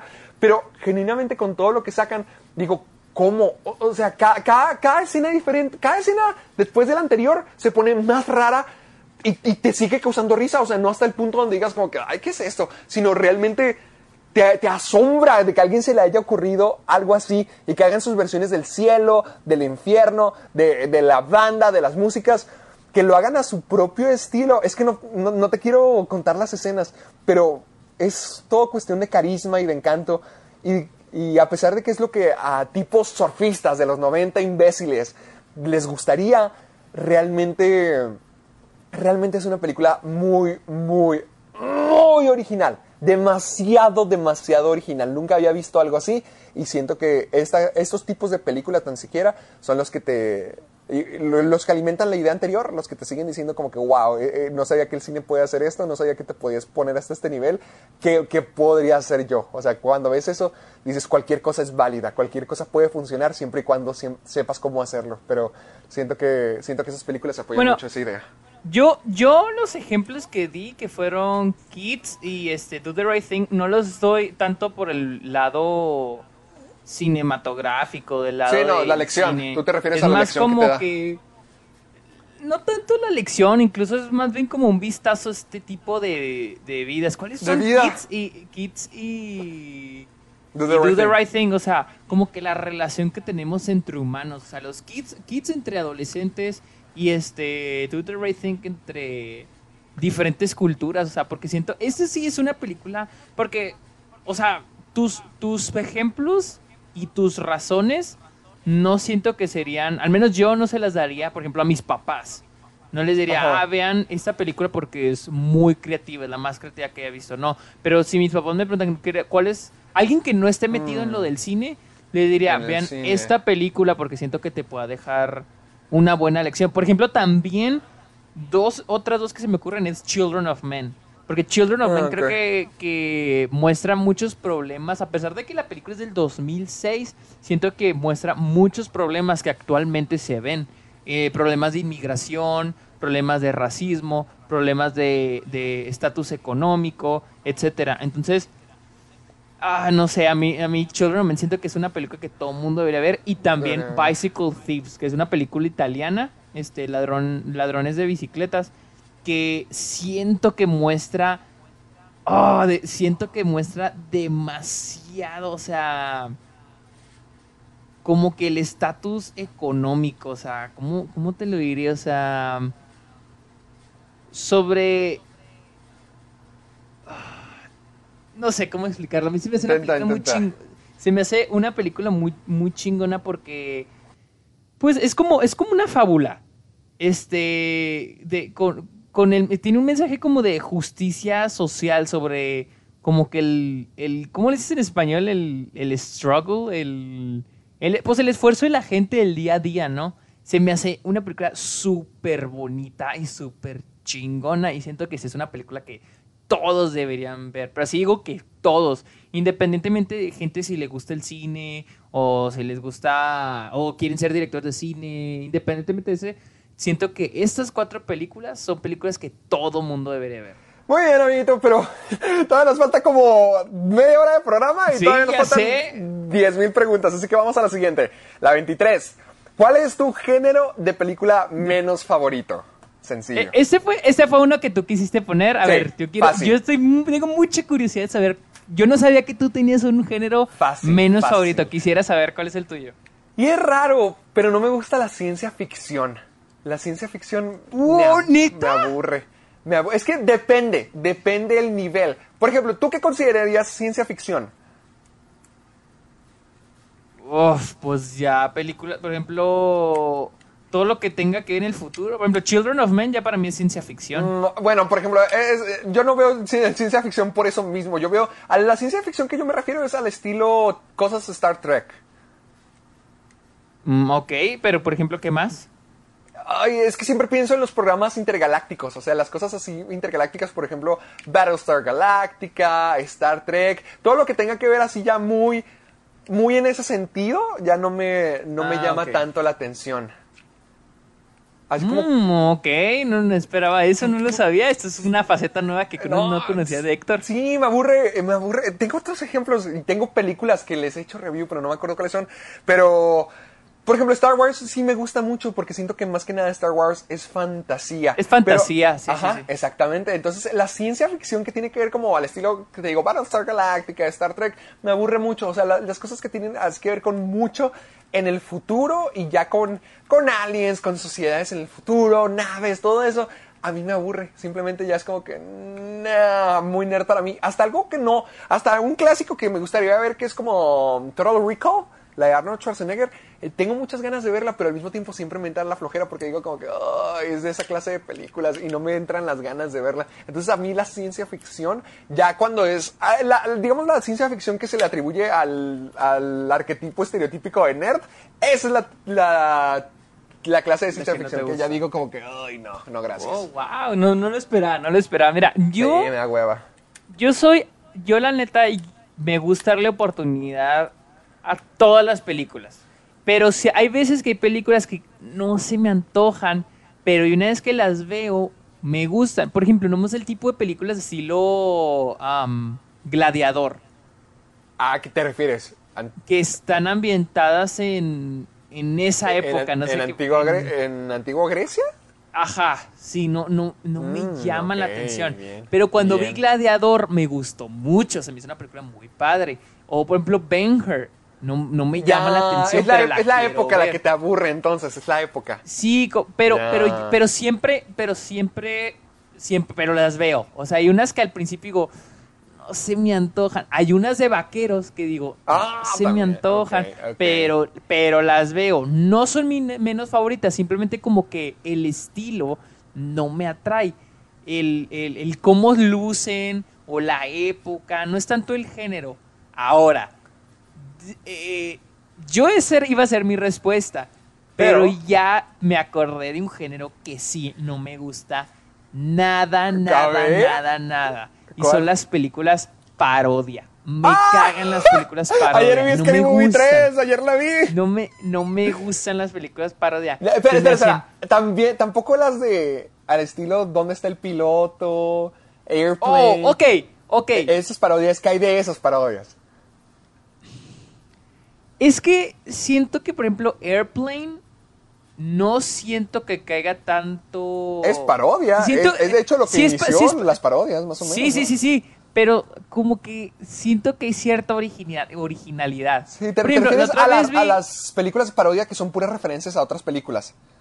Exacto. Por ejemplo, la otra vez vi Spaceballs y casi Ah. no me gustó. Yo pensé que sí me iba a Ah, gustar ¿En serio? mucho. Yo, también la quiero yo- No, no Yo estaba- pensé que sí me, yo pensé que me iba a gustar mucho y no, casi no me gustó. Me gusta cuando es graciosa por sí mismo, no cuando, no cuando son referencias a Star Wars. Tal vez en su época fue muy chistosa, pero como que a mí se me hizo como que referencia a Star Wars. Y pues obviamente es una parodia de Star Wars, pero como que... ah, y, hay, y hay momentos que se me hacen muy graciosos. Por ejemplo, el momento icónico este cuando se están viendo ellos mismos en la tele, que rompen como un millón de paredes. Esa parte se hizo muy chingona porque no están tratando de paro, no están tratando de hacer nada de Star Wars. Están eh, haciendo su propia comedia y se me hizo muy chistoso, se me hizo muy padre. Y, y creo que la de Airplane, ah, para mí, siento que es graciosa porque hace, crea sus propios chistes. No se, no se agarra de hacer chistes referenciando o burlándose. Sí, que de nomás la por poner a, que es- a la película del, del pasado, ya por eso es gracioso. No, no Ajá, es- exactamente, no. Ajá. Y Airplane sí me gusta mucho, así se me hace muy graciosa. Pero sí, vi, Mm, vi este. Spaceballs y no. Y, y también porque tengo muy en claro las películas esas malísimas que salieron en la década, en, el, en, el, en los 2000. O sea, para ti cualquier Epic película de una loca, una lo- con que comience una loca película, ya contigo ya, ya no te gusta. Que tenga la palabra película. Una, Una loca, loca película, de esto, una película de. Creo que había una de baile. de otra espartanos, de, amor, baile, la épica. Sí, sí, sí. Sí, ya, ya o sí sea, se me hacen tan se me hacen cero graciosas, obviamente con cero originalidad, porque te digo, ni siquiera están creando sus propios chistes, o sea, es chiste para burlarse de la película o para hacer una referencia a la película, o sea, no sé, no, no, la neta, no me gustan, no las veo, no he visto, creo que nunca he visto Scary Movie y no no me apetece para nada ver Scary Movie. Este, sí, son- es el género que no me gusta, no me gusta sí, sí nada te ese entiendo. tipo de películas. Ayer yo vi la 3 y sí me quedé como que, ay, no, estas películas ya no me gustan a mí tampoco. Sí, sí me ¿Pero por qué? ¿Por lo mismo? 3. Hiring for your small business? If you're not looking for professionals on LinkedIn, you're looking in the wrong place. That's like looking for your car keys in a fish tank.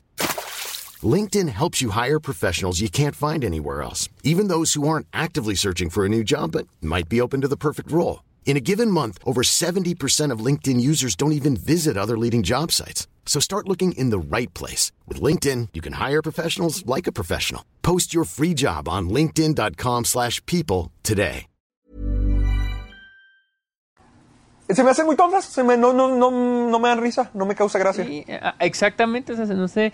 Y te digo, este, vi Spaceballs y sí, también estaba como que muy, ajá, como que mu- chistes muy, pues chistes tipo el Chavo del 8, que a veces son chistes de, de palabras, son chistes de, sí, o sea, chistes, chistes de palabras, de que te, le piden una cosa y lo hace otra cosa, pero porque es un juego de palabras, o sea, Ah, a veces me parece gusta eso, gracioso. sí- sí me Por gusta, ejemplo, pero no siempre. a, a- a mí, ajá, a mí también, por ejemplo, en Airplane tienen este chiste, el de de los dos niños y que dice, ¿cómo te gusta el café? Y la niña dice, me gusta como los hombres, negro.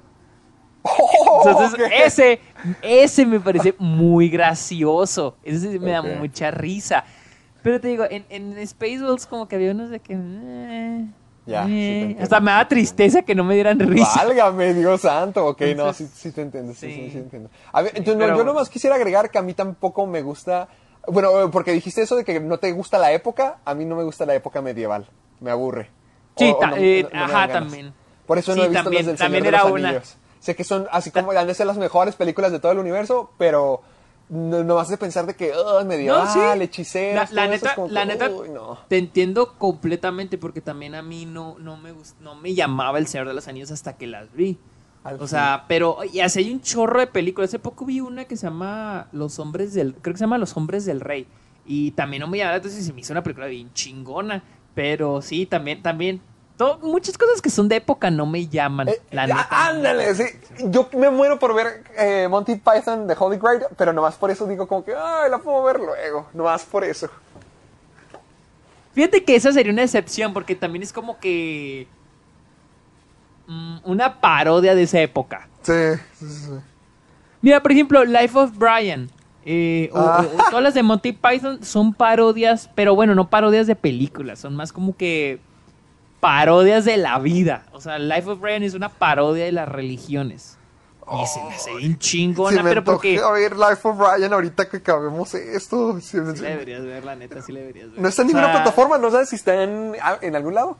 Hasta donde sé, sí estaba en Netflix en México. Ah, ok, Cuando, o sea, el- al menos el año pasado, están todas, todas las de Monty Python estaban ahí en Netflix. Pero no sé si todavía estén en México, la neta. Ok, no, no para sé. buscarlo. No, no. Ok, Ah. va. Va, siguiente, siguiente. Fíjate, snack favorito del cine, este está corta, a ver, tú, tú vas. Fácil. Ay, ni, ni- bueno, ni tan fácil. Shit. ya te llegó toda tu mente.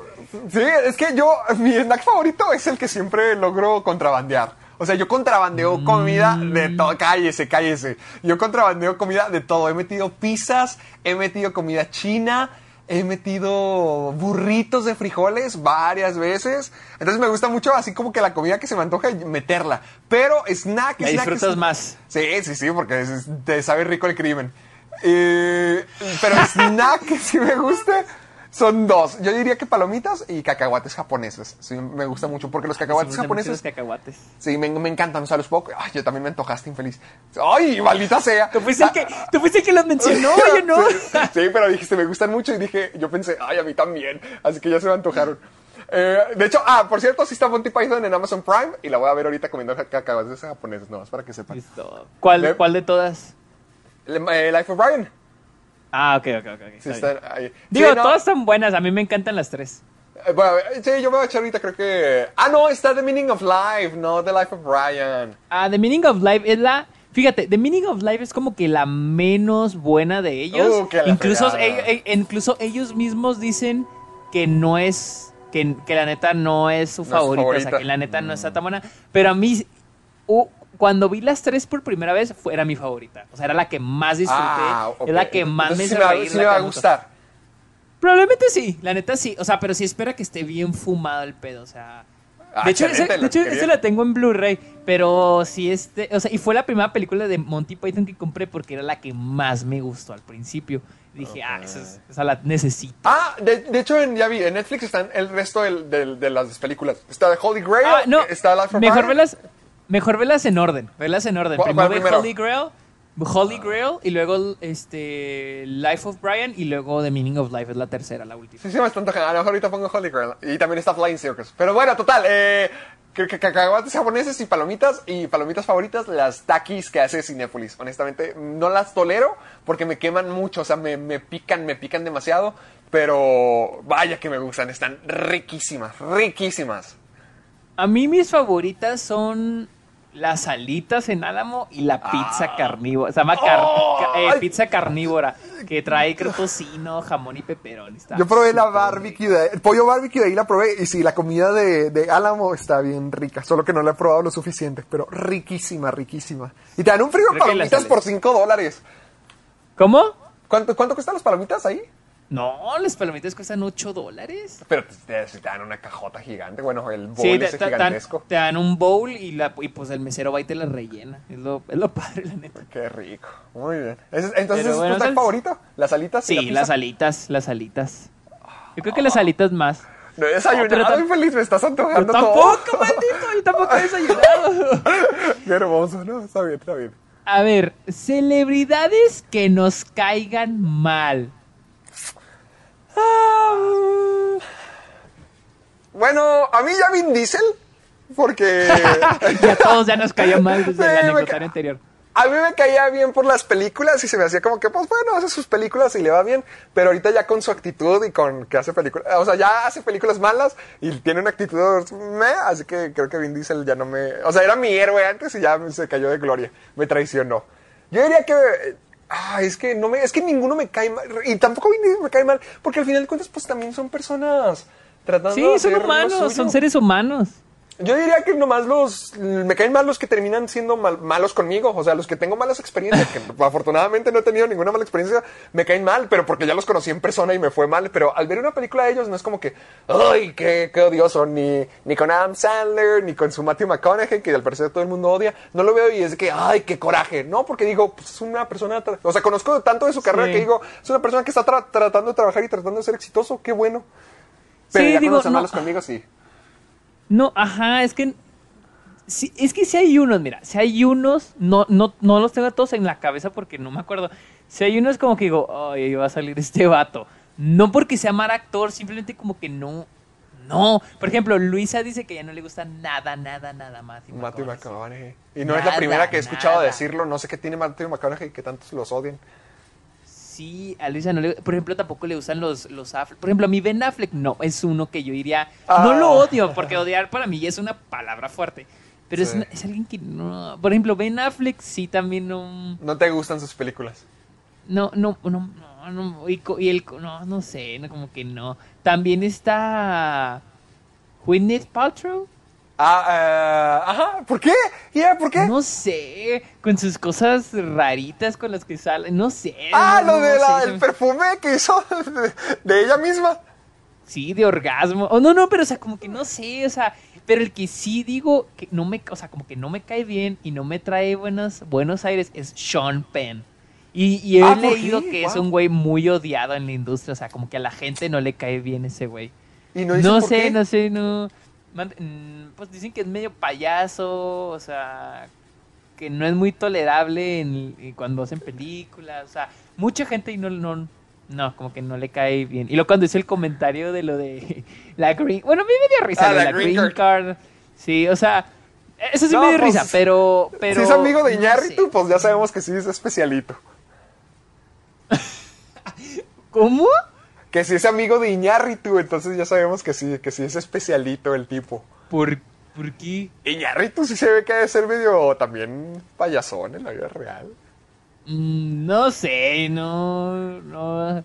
Prefiero bueno, no ya, ya, O sea, ya es que, estamos, es que te digo, es que ventaneando aquí. Sí, es que, es, es- ajá, es que es lo que te digo, o sea, no, no, no los No nos en persona, no está como que, ajá, no, es como que me siente con el derecho de, oh, él me cae mal porque hizo esto, esto, o sea, pero como dices, o sea, entiendo lo de Vin Diesel porque fue algo que te pasó a ti, Sí, sí, sí. pero, pero no, no me siento como que con el derecho de decir de que me cae mal esta celebridad, no Sí, sé. porque no, no. conocemos. No, pues. Pero bueno, al menos ya dijimos los que nos, nos desagradan ver. Sí, la- ajá, sí. Bueno, a eh, en la siguiente nos hablaron sobre el crecimiento Ah. del podcast. Nos hicieron varias preguntas sobre eso, sobre qué pensábamos, que si esperábamos eso desde el inicio.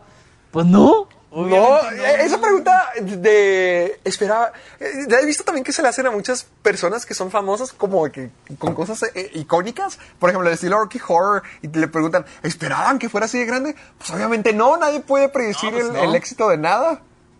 Sí, sí, pues. Digo, y creo que también te verían muy mamón si dijeras de que sí, siempre supimos que sería un éxito. Que siempre, ajá, ajá, sí, no, como que está muy, o sea, yo, yo siento que cuando hacemos un proyecto, más bien es- estamos esperando que la gente les guste, o sea, que la gente Sí, reaccione ajá, es- bien. exacto. O sea, ob- obviamente esperamos que, pues, que le vaya bien, exactamente, pero Ajá. nunca esperas que también le vaya. Por ejemplo, te estaba viendo, escuchando el de Talking Sopranos, donde hablan este Michael Imperioli y este Steve Chuipa sobre los sopranos, y les preguntaron, ¿ustedes se imaginaron que Los Sopranos se convertiría en el fenómeno que es ahora? Y dicen, y, y- este Michael Imperial le dijo, pues es que yo cuando leí los guiones era que esta cosa está buenísima, pero nunca creí que sería, nunca, bueno, él nunca creyó que sería un fenómeno mundial, o sea, no sabían que iba a ser un fenómeno tan cabrón como lo, llegó, como lo es ahorita. Entonces, digo, no, me- no podemos comprar el Club de los Amargos con los Sopranos, pero, pero lo que hemos visto que ha crecido el... Por ejemplo, hicieron,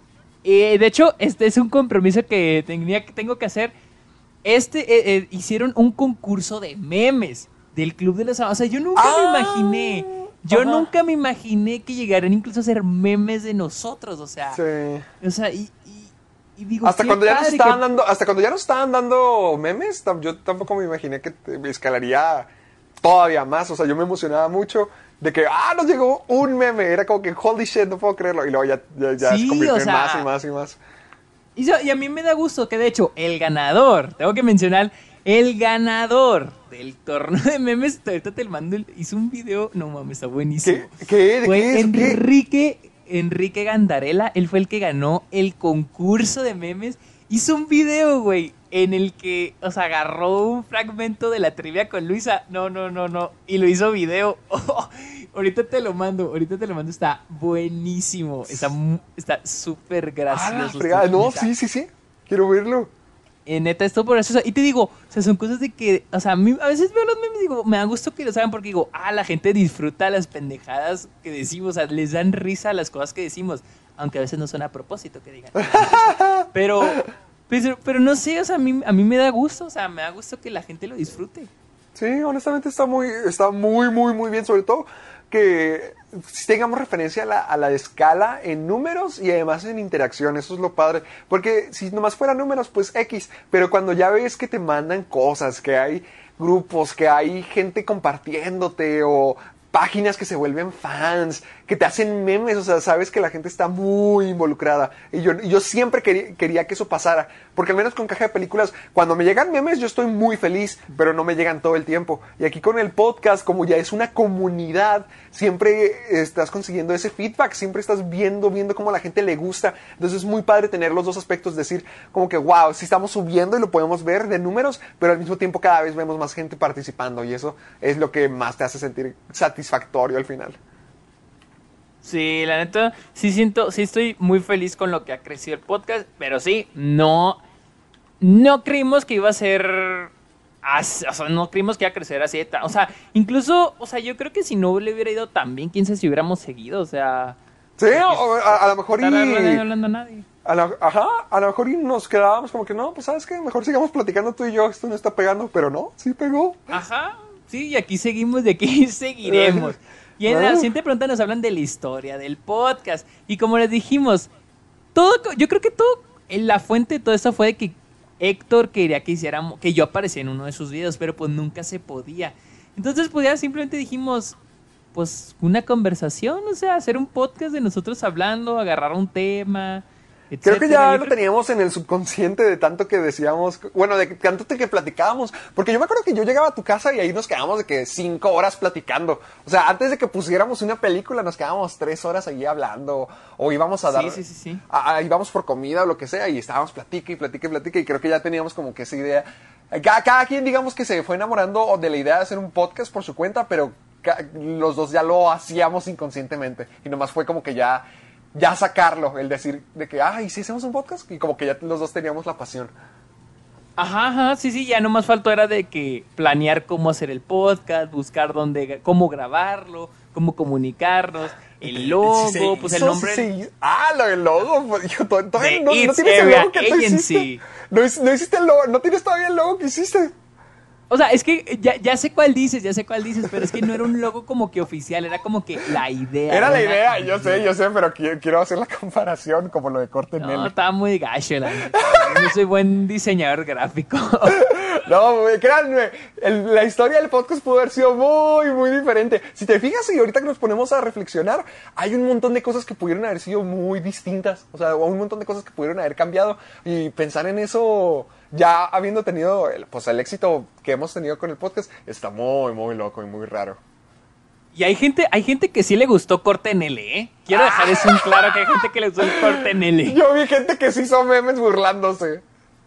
No, pero vi mucha gente que sí apoyó el nombre, que sí está bueno. Muchos decían que era bueno, y de hecho fue en lo que tú me dijiste, que estaba bueno como para una sección.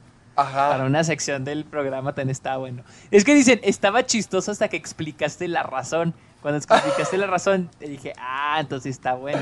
Pero sí, sí, así como que corten el... O sea, sí se oye como que raro, pero ya sabiendo el poder que... Pero sí, tampoco es como que cada episodio nos íbamos a poner a explicar el nombre. No, qué, qué- qué bueno que, que terminó con esta historia, esta bella historia del Club de los Amargados. Que aquí, que aún sigue. Eh, número 28. ¿Qué haríamos si no nos dedi- dedicáramos a lo que hacemos ahora? Shit. Ay, eso sí está muy difícil, porque es como que tratar de tratar de exalcar una vida alterna ahorita mismo. Y Yo creo que hubiera estudiado. Mira, mi- mis papás querían que estudiara.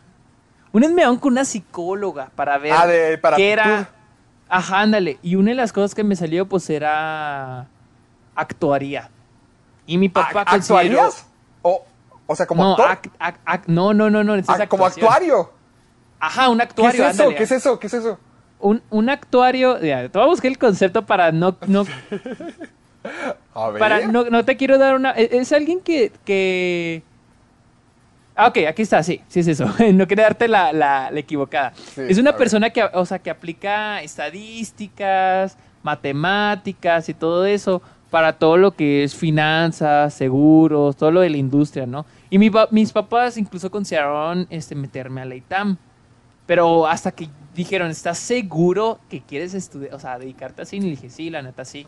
Oh, Dije, bueno, o sea, dijo mi papá, yo estoy dispuesto a mandarte al ITAM, que pues, es una escuela muy cabrona ahí en México. Yo dije, no, la neta no, la neta yo sí prefiero pues, estudiar cine. También incluso este, me ha gustado una ingeniería, pero... Porque a mí la neta me gustan un chingo las matemáticas. Está muy gracioso porque la gente... o a la gente, por lo general, la gente que, le- que ama las matemáticas le caga la historia. Y a la gente que ama historia le cagan las matemáticas.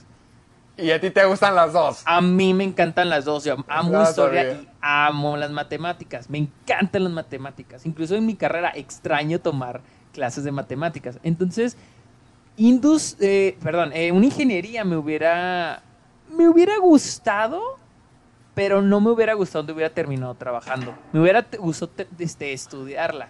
Por ejemplo, mi amigo Dante me habla mucho de física cuántica, mecánicas, eh, este, eléctrica, y me llama mucho la atención, pero no me hubiera gustado donde hubiera terminado trabajar. Digo, él, él va a trabajar en Google, pero, pero, este, siento que la mayoría del tiempo no terminas en un trabajo que te guste. Entonces, me hubiera gustado estudiarla, pero no trabajar en eso, o sea, porque trabajar en una maquila, por ejemplo, no, no, no, no, no, no, en una compañía, en una industria, no, no, no, tal vez en Google como Dante digo, ah, sí, me hubiera gustado en Apple, ¿no? Pero no todo el mundo, te- no, no todos Sí, no todos terminan tienen la, ahí. la- la suerte de terminar ahí. Sí, entonces, ah, me hubiera gustado estudiarlo, pero no, no, no. ¿Te imaginas eh, que en 20 años, cuando estés recibiendo el Oscar, digas, y yo quería ser ingeniero? Híjole, pero ojalá, ojalá no diga en el futuro, ojalá hubiera sido ingeniero y no esté aquí muriéndome de hambre. ¿Te imaginas? Bueno, aquí comienza la carrera para ver dónde va a terminar Sergio. Oh, hagan sus apuestas, hagan sus apuestas. Hagan sus apuestas. Éxito o dame una moneda, señor. ¿Tú, tú dónde, te- dón- dónde creías que estarías en este Ah, momento? Es que es- está difícil, porque te digo, es como pensar en otra, en otra vida alterna. Y es que la desventaja es que yo sí estoy haciendo. Yo me, yo me dedico exactamente a lo que a lo que me dedicaría siempre. O sea, siento que no, no hay otra opción para mí. Siento que puedo o ser. sea, nunca tuviste otra opción, nunca Es tuviste que un es- plan no, no, no, sí, sí tuve varias opciones, es que es la cosa, pero es que ninguna me sonaba bien. Es lo, por eso te digo, te consideré tantas opciones, pero ninguna me gustaba o ninguna me convencía como la comunicación. Porque mira, en un comienzo yo quería hacer, yo quería dedicarme a algo de, de medicina y yo dije que neurólogo o neurocirujano solamente por el dinero y porque mi mamá es doctora. Entonces yo, a mí me daba mucho miedo pensar en el futuro y dije, no, no, no, es que tengo que estar seguro, tengo que estar seguro, tengo que estar seguro con el dinero. Y por eso dije neurólogo, porque dije, tiene que ver con la medicina.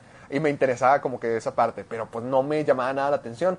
Luego también me interesaba mucho la, la nutrición, o de, de nutriólogo me gustaba me, me, gusta mucho todavía y me gusta saber de eso, pero no como para dedicarme a eso. Luego también me gustaba sí, mucho sí, la sí. historia, me encanta, me encanta la historia, era mi, era mi materia favorita de la prepa. Y, y me, sobre todo la Segunda Guerra Mundial me llamaba mucho la atención. Y quería ser maestro de historia, pero al mismo tiempo solamente era como que, no, pues voy a hacer esto, o sea, nomás por decir algo. Y luego la que... Es que no hubo ninguna que estuviera como que esta va a ser... Porque también sí, pensé o sea, en psicología. Es que yo yo, ajá, es que yo también estaba igual como que decía que, ah, me gusta esto, pero no siento que va a ser completamente fe feliz haciéndolo. Sí, por, por, ejemplo, a mí con, me gustaba mucho la, la psicología, me gustaba mucho, pero no como para ejercerla, sobre todo con... Hay como miles de psicólogos hoy en día y también dicen que es una materia, bueno, una carrera donde también hay posibilidades de que te mueras de hambre porque hay tanto. Y, o sea, el campo laboral es tan grande. Y no, eso no tiene nada de malo, o sea, está bien, siempre hay que arriesgarnos, pero yo con comunicación, genuinamente es lo que dije en el episodio pasado, en el, en el anecdotario pasado, fue Walter Mitty la, que, la película que me dijo, sigue lo que realmente quieres, y es que lo, que lo único que realmente quería, lo único que quería, no que tenía una razón de que a lo mejor esto, a lo mejor lo otro, era comunicación. Entonces pensar, pensarme ahorita en esos escenarios, si es como que, holy shit, ¿qué estaría haciendo? ¿Dónde estaría? Porque lo que hago ahorita me ha traído tantos beneficios y tantas cosas muy bonitas que digo, y si hubiera tomado otro camino, ¿qué estaría haciendo? Sí, ajá, o sea, pero entonces no elegiste porque no era lo que, o sea, igual que yo, o sea, como que no era lo que sentías que iba a hacerte totalmente feliz. Yo, yo, yo escogí lo que me. La, la, opción que yo sí pensaba que me iba a hacer feliz. ¿Sí? O sea, lo, lo Ajá, pero. No... Sí, porque, por ejemplo, mi, ajá, igual que yo, o sea, que lo demás decías, ah, me gusta, pero no siento que ajá, no, termine haciéndome feliz. Porque tenemos diferentes intereses, aparte de, del cine. O sea, hemos hablado de más cosas fuera de cine. Pero creo que ninguno de esos nos motivaba tanto como para decir, ajá. me veo haciendo esto toda la vida. O me veo indagando en este campo toda la vida. Y yo siento que, que, en tu caso en el cine, en tu caso conmigo con la comunicación y también un poquito de todo eso, si nos vemos picando piedra toda la vida, bueno, o sea, no picando piedra, pero sí dedicándonos a eso toda la vida, sacando nuevas y nuevas oportunidades ahí. Uh -huh. Sí, pues sí. Y, y luego aquí, ay, otra pregunta fuerte. A la ver. 29 nos preguntan eh, que si tenemos miedo al futuro, Uf. a lo que venga. No, pues sí.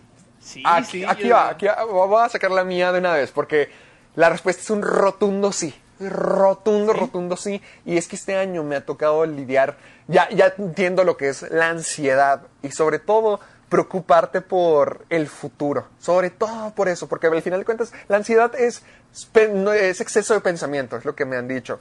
Eh, es exceso de pensamiento y yo lo que hacía ya con este año sobre todo era estar pensando todo, todo, todo, todo el tiempo en el futuro, en todo. Y, y y es muy, muy frustrante porque a veces te pones a pensar hasta como si tus decisiones tuvieran que ser ya lo de toda tu vida. Por ejemplo, con la chica que sales, pensar si, si, te, si te casarías con ella, si no, si no, no lo haces. O si el trabajo que tú tienes o si esta oportunidad lo harías para toda tu vida, si no, no. Es como que muy desesperante tenerle miedo a ese futuro por miedo a, a, la seguridad económica, a la satisfacción sí, claro. de uno mismo, de decir esto es algo que me, que me gusta hacer, a, a, generar un impacto. O sea, todo depende porque hay mucho, mucha gente que dice, no, yo con una vida tranquila estoy bien. Y, y, está muy padre pensarlo así, pero muchas veces también es como que no, yo quiero lograr esto, yo quiero lograr esto, yo quiero lograr esto. Y muchas veces las cosas no están en nuestro control. No controlamos sí. el futuro, no controlamos el tiempo, no controlamos. Y más ahora. Nada. Y, uh, y ahora, creo que por eso todo se puso peor el, el pens Yo siempre he sido muy ansioso con esto, pero sobre todo ahorita es donde se puso más feo. No fue hasta apenas hace unos días donde ya me empecé a relajar porque ya están saliendo películas otra vez y siento como eso es algo que hago mucho, como es parte de mi personalidad tan grande, ya, ya sentí como que, ay, ya estamos avanzando otra vez, ya, ya le pusimos en marcha todo, pero siempre está ese miedo de con quién voy a terminar, ¿Qué es lo que voy a estar haciendo? ¿Cuánto voy a estar ganando? ¿Qué va a pasar cuando llegue a ser viejo? Sobre todo creo que mientras que más creces se vuelve más difícil porque eh, cuando eres niño no tienes conciencia del tiempo pasando y cuando ya eres adulto ya sabes que el tiempo pasa. Ya sabes que el tiempo avanza y no se va a detener. No es como cuando eras niño que no conocías otra cosa. O sea, ya tienes idea de lo que, de que vienen más cosas y que tu cuerpo va cada vez ir decayendo, o cosas van a ir cambiando y que es normal y que pasa y que todo el mundo le pasa. Pero ponerte a pensar en todo eso, si, si te entran un montón de crisis existenciales y te entran un montón de ansias y de preocupación por por lo que vas a hacer y cómo vas a llegar hasta esa época. Entonces es como que si tienes que acostumbrarte y si tienes que darte el tiempo o, la reflexión o lo que sea para acostumbrarte y estar bien con esa idea y no volverte loco, porque si no vas a tenerle miedo al futuro y también vas a tener rechazo al futuro. Y vas a estar constantemente pensando como que no, no quiero, no quiero, no quiero que venga la próxima semana, no quiero hacer esto, no, no quiero grabar podcast lunes, no quiero grabar este video el viernes, porque al final de cuentas no, no vas a querer que el tiempo avance, no quieres, no quieres ese futuro, pero pues es, es, inevitable y lo que nosotros tenemos que hacer es aprender a lidiar con, con ese miedo. Creo que, creo que por eso dicen que siempre hay crisis en ciertas épocas, como la crisis de los 20, la crisis de los 30, todo, todo, todo eso. Yo, yo, o sea, yo obviamente tengo miedo al futuro y es, y, y, y yo por ejemplo soy de los que como le tiene tanto miedo al futuro, como que me empiezo a preparar, o sea, y empiezo a ver qué voy a hacer en dos años, en un año. Y yo, por ejemplo, yo me quiero quedar aquí en Estados Unidos, no soy americano, entonces tengo que ver la manera de cómo a conseguir mi visa, dónde voy a trabajar, quién me va a dar trabajo. Y digo, bueno, me van a dar mi visa, pero cómo voy a trabajar, o sea, entonces es como que pienso en todo eso y digo, bueno, me tengo que preparar. O sea, siento que es como que contraproducente, o sea, entre, es entre bueno y malo, porque es bueno porque siento que me preparo de más para las cosas. O sea, como que ya voy con la guarda, guardia arriba, o sea, ya estoy preparado para lo que venga. Pero también es como que me si algo te sale mal, te, puedes estresar, porque pues, o sea, podemos planear mucho, pero... Y, probablemente incluso aunque todo no vaya a pasar, estoy estresado por lo que vaya a pasar. Sí, como que ya, estás, ya estás, planeas lo que vas a hacer y planeas lo que va a salir mal y cómo vas a reaccionar ante lo que va a salir mal. Y eso te vuelve loco, me imagino, ¿no? Ajá, porque esperas que es lo que esperas es que no salga mal, pero igual te preparas y, estás pensando en qué voy a hacer si, o sea, no, no estás pensando en qué vas a hacer si sale bien, estás pensando en qué voy a hacer si sale mal. Entonces, ajá, y, ya acostumbrarte a ese modo de pensar, porque también me toca a mí hacer mucho, si te puede acabar, porque digamos que te vuelves muy negativo o ya le estás encontrando lo malo a todo. Sí, ajá. Sí, exactamente, exactamente. Pero digo, a veces es algo inevitable, honestamente. Es algo inevitable. Es encontrar el balance, es encontrar el balance, es estar preparado, pero no volverte loco. Porque si, si quieres planear toda tu vida, pues al final de cuentas uno se termina arruinando esta misma o te desesperas porque no te salgan las cosas como salgan. Yo siento que es importante estar preparado, pero al mismo tiempo aprender a dejarse llevar un poquito por, por la vida. Sí, exacto. Pero. Oye, ¿qué, ¿qué te fumaste? Tú, tú eres el que está diciendo todo eso, el que se está poniendo muy profundo. Perdóname, vamos a, la, vamos a la 30. ¿Cómo se hace una buena crítica de cine? Mm, ¿Quién comienza? Mira, yo, yo comienzo. Yo pienso. yo, yo opino que hay críticas de cine y opiniones de cine. Mm, sí. Eh, siento que un crítico de cine es el que ya da una crítica, ya alguien que está preparado, alguien que ya sabe periodismo, sabe de research y todo eso. Entonces yo creo que para hacer una buena crítica de cine también es bueno conocer de cine, conocer, ver, ver películas, saber de mucho tipo de películas, también conocer la historia del cine. O sea, siento que siento que hay que estar preparado. O sea, por ejemplo, cuando, cuando puse la, la, review de, o mi opinión de Tenet, yo le llamo mi opinión. Esa es mi opinión. Sí.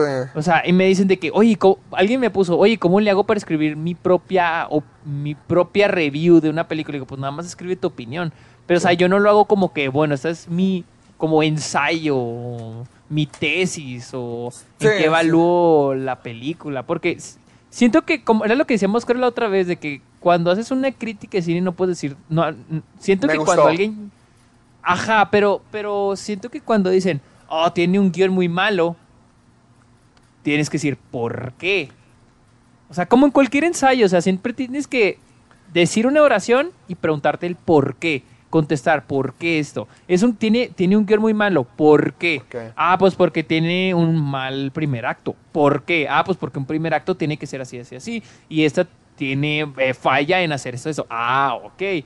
Pero siento que cuando alguien dice "No tiene porque hay ah, Me gustó porque me- oh, no me gustó hecho- porque está muy mala. Algo de así. hecho, ahí viene, ahí viene esa pregunta sobre los youtubers. Este, yo he visto, o sea, yo he visto gente que dice de que no, la película tiene muy mal, muy, muy mal primer acto. Dices, bueno, güey, pero ¿por qué es muy primo, porque es malo? O sea, no, no te puedes ir con el, ah, tiene muy mal primer yo, yo acto. siempre pienso en lo que dice la crítica en Birdman, de cuando Reagan Thompson le dice, esas son etiquetas, o sea, no son críticas reales, no son palabras reales, son solo etiquetas, términos como para clasificar todo, pero no es una crítica real. Yo siento que cuando dices, ah, esto es malo, o el primer acto es malo, o Sí.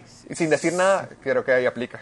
Ajá, exacto. O sea, cuando ya no das una razón de por qué es malo, o, o incluso, o puedes decir también, bueno, no puede, puede que no digas es malo, es que el primer acto falla porque le falta esto y esto y esto. Ah, ok.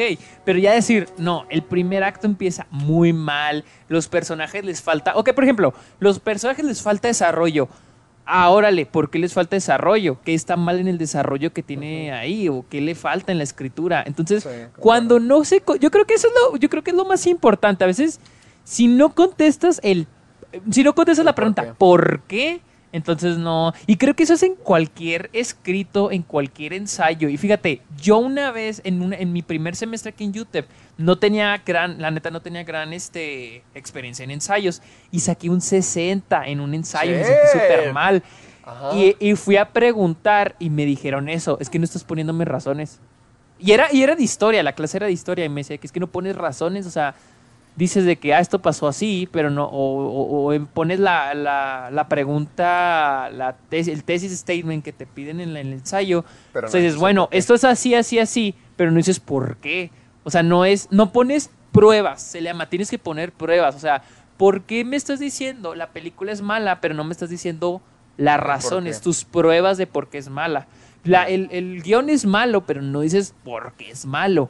Ay, la fotografía es mala, pero ¿por qué es mala? ¿Me entiendes? Entonces, cuando no se contestan, yo creo que ya es, ya, o sea, Ya. ya está, es- digo, ah, es su opinión, ok, pero no, no la contaría como una buena crítica de cine. Mm, Ok, no, no, no, yo, yo genuinamente que comparto todo lo mismo, pero yo lo veo desde un ámbito de, de ser honesto y auténtico con lo que tú piensas, o sea, siento que así es como se hace una buena crítica, porque sí, sí eh, la crítica probablemente haya una forma dentro del negocio y dentro del medio y dentro del arte de verlo, y de poder decir, ah, esto es malo por esto, esto es bueno por esto. Pero yo siento que desde el lado de que cualquier persona ve una película, porque cualquier persona ve una película y al final de cuentas es arte y puede ser interpretado de distintas maneras, yo siento que la forma en hacer una buena crítica es siendo totalmente honesto. Y con esto no me refiero de que digas la verdad, o sea, sí, pero di tu verdad completa, el, a lo que vas, el por qué. O sea, si yo, si a mí no me gustó Mulan, no voy a decir nomás, no, es que no me gustó porque está bien mala. Pero, o porque está bien aburrida, o porque está bien gacha, pero el por qué, o sea, sea honesto de que por qué a ti no te gustó. Yo siento si a ti te mantiene, si, si tú eres honesto contigo mismo y dices, y te, o haces la retrospectiva de analizar hasta tus sentimientos, tus opiniones, tu perspectiva propia acerca de lo que acabas de ver, siento que ahí sacas la- el- el- las razones, el por qué. Entonces, no, sin import, yo siento que va todo eso, que no te importe lo que los demás puedan opinar, lo que se opina de la película, lo que se está diciendo de la película, sino verla y realmente reflexionar qué es Sí. lo que tú sacas de esta y cuáles son tus emociones y el por qué cada una de ellas. Yo siento que ahí es donde sacas la, una crítica, una opinión real. O sea, cualquiera puede dar su opinión de cine, cualquiera, cualquiera, hasta la persona que no ha visto más que tres películas, hasta el experto más grande. Y cada quien se puede identificar con su propia, con la opinión de cada quien, pero yo siento que para que sea algo que sea digno de escuchar, el, el por qué, la, la- tu verdad, tu perspectiva así sin, sin- bien expresada, bien argumentada, es ahí donde sale algo que es digno de escuchar o una Ajá. opinión digna de ver. Por ejemplo, ahorita que me acuerdo, alguien una vez en Twitter, digo, no era una crítica, ni una publicación, ni nada, pero una vez alguien en Twitter me puso, no, es que Batman inicia, la otra vez la vi, y es cero memorable. Y dije, ah, chingado. Y dije, pues, ¿qué, qué significa ¿Qué que significa cero, cero memora- memorable? cero memorable? O sea, no es memorable, o sea, ¿Pero digamos que no es memorable, pero ¿y por qué le hace una mala película? O sea, puso, es que Batman, eh, Batman Inicia no es tan buena porque la otra vez la vi y no es, y es, o sea, se me hizo muy poco, no tiene ningún momento memorable. Dije, órale, o sea, o sea, entonces Sí. sí, porque Citizen Kane no tengo, no todo el tiempo me acuerde de, de ella. Ah, entonces no es tan buena porque ya, es. memora- ya no es memorable. Ajá, ya no es memorable, ya es mala Citizen Sí, Kane, porque no. pues no me acuerdo de toda la película. Sí, o sea, dije que, ay, o sea, Sí, es cero memorable. Oh, no, o sea, no es, no es un Argumento. concepto ni argumento para decir una película es mala porque cero memorable. O sea, no, por favor, o sea.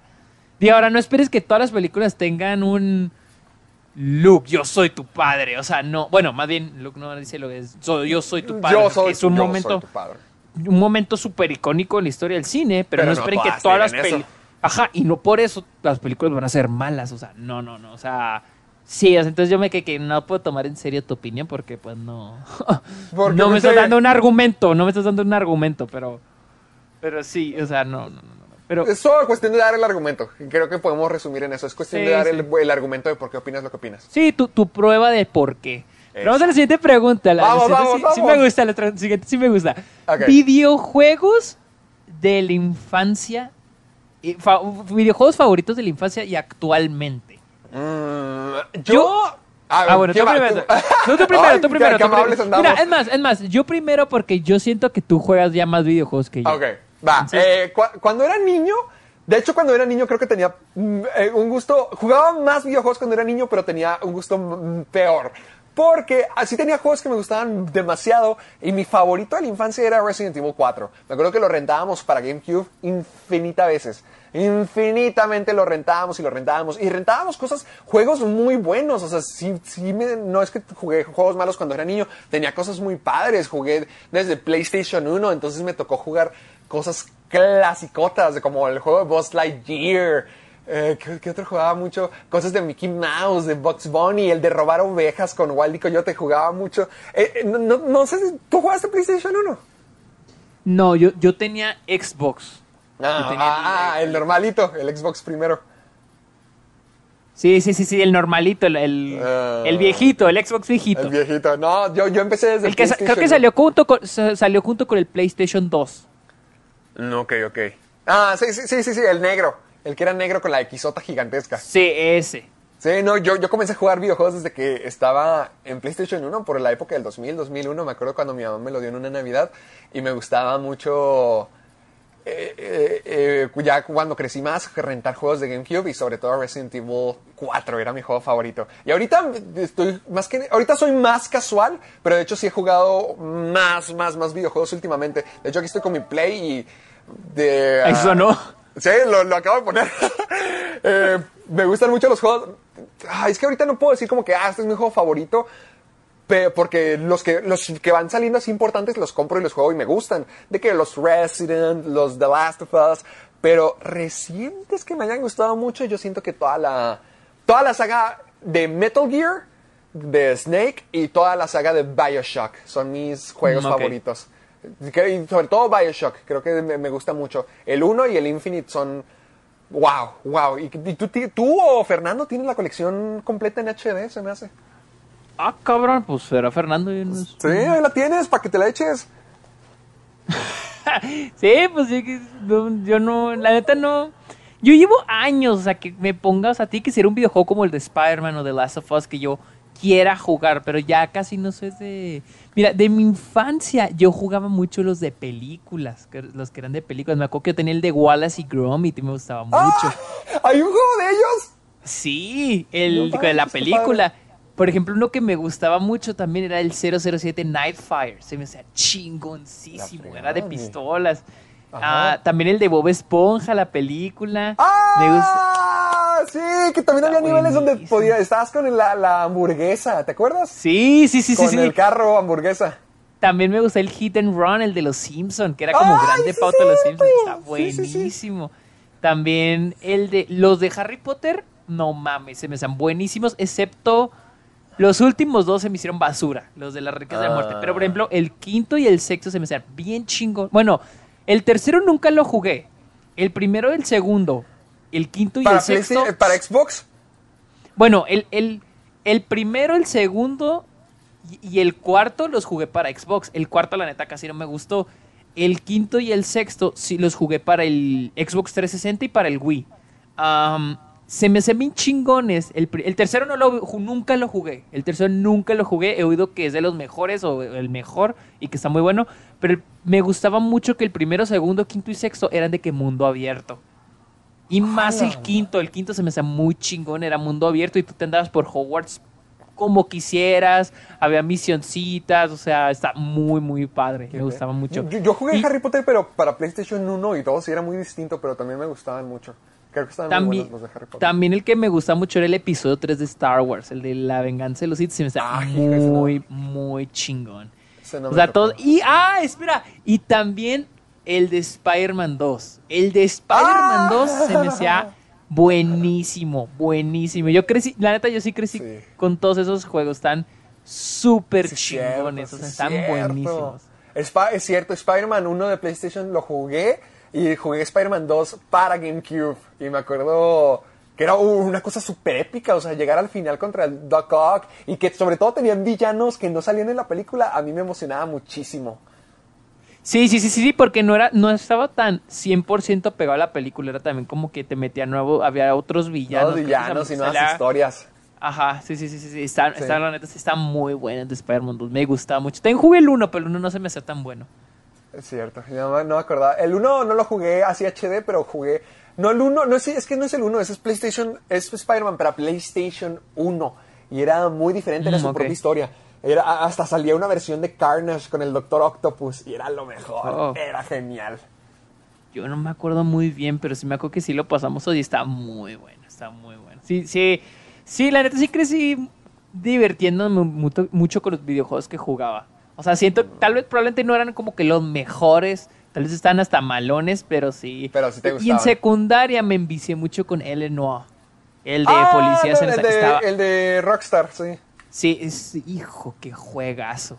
Juegue. No, No no, lo no, no es mi- yo creo que uno de mis favoritos, la neta, uno de mis juegos favoritos. Está Mira, yo, yo iba, antes de caja de películas, yo quería hacer, de hecho, videos de videojuegos. Así tan importantes eran y siguen siendo para mí que si no hubiera sido películas, a lo mejor hubiera sido videojuegos. Sí, pe- pero siento que es más difícil, ¿no? Hacer una review de un Sí, videojuego. mil, mil veces más, mil, mil millones de veces más, pero aún así, Sí, sí, sí, me, sí me gusta mucho hablar y saber de ellos. Sí, es que la neta sí está, está muy padre, la neta, y sí, pero sí necesitas invertirle tiempo. Sí. Pero bueno, vamos a la pregunta 32. Vamos, esta va a ser la última de- del cerramos. anecdotario porque Héctor tiene pendientes que hacer. Yo, yo de Sí, hecho también. eh, ¿tú- tú- ¿Qué tienes que hacer tú? No puedo creer que ya es la una casi media. Es que tengo que hacer unas cosas de, de, un, de un corto que tengo que. O sea, que ya hicimos, pero estoy haciendo la postproducción. Entonces, me tengo que ir ahorita también. Pero Va, va, vamos. va. Ya que estamos hablando de videojuegos, no estamos hablando tanto de películas, bueno, pel- videojuegos de películas. Vamos a hacer una. una vamos a contestar una pregunta que nos hicieron muchas personas. Gustos musicales. Vamos a brincar de videojuegos a. Ahí es donde música. terminamos, señores, con la Estamos música que nos gusta. De hecho, a mí, a mí me interesa mucho saber qué música te gusta, porque la única ¿Sí? que te he escuchado son siempre, o sea, sé que te gusta el rap, pero te, siempre te escucho soundtracks. O al menos siempre que vamos en tu Oh, sí. carro, siempre es con soundtracks de películas. Yo, sí, los soundtracks son mi, son, yo creo que en mis estadísticas en Apple Music, creo que soundtracks es lo que más escucho, seguido por rap y rock.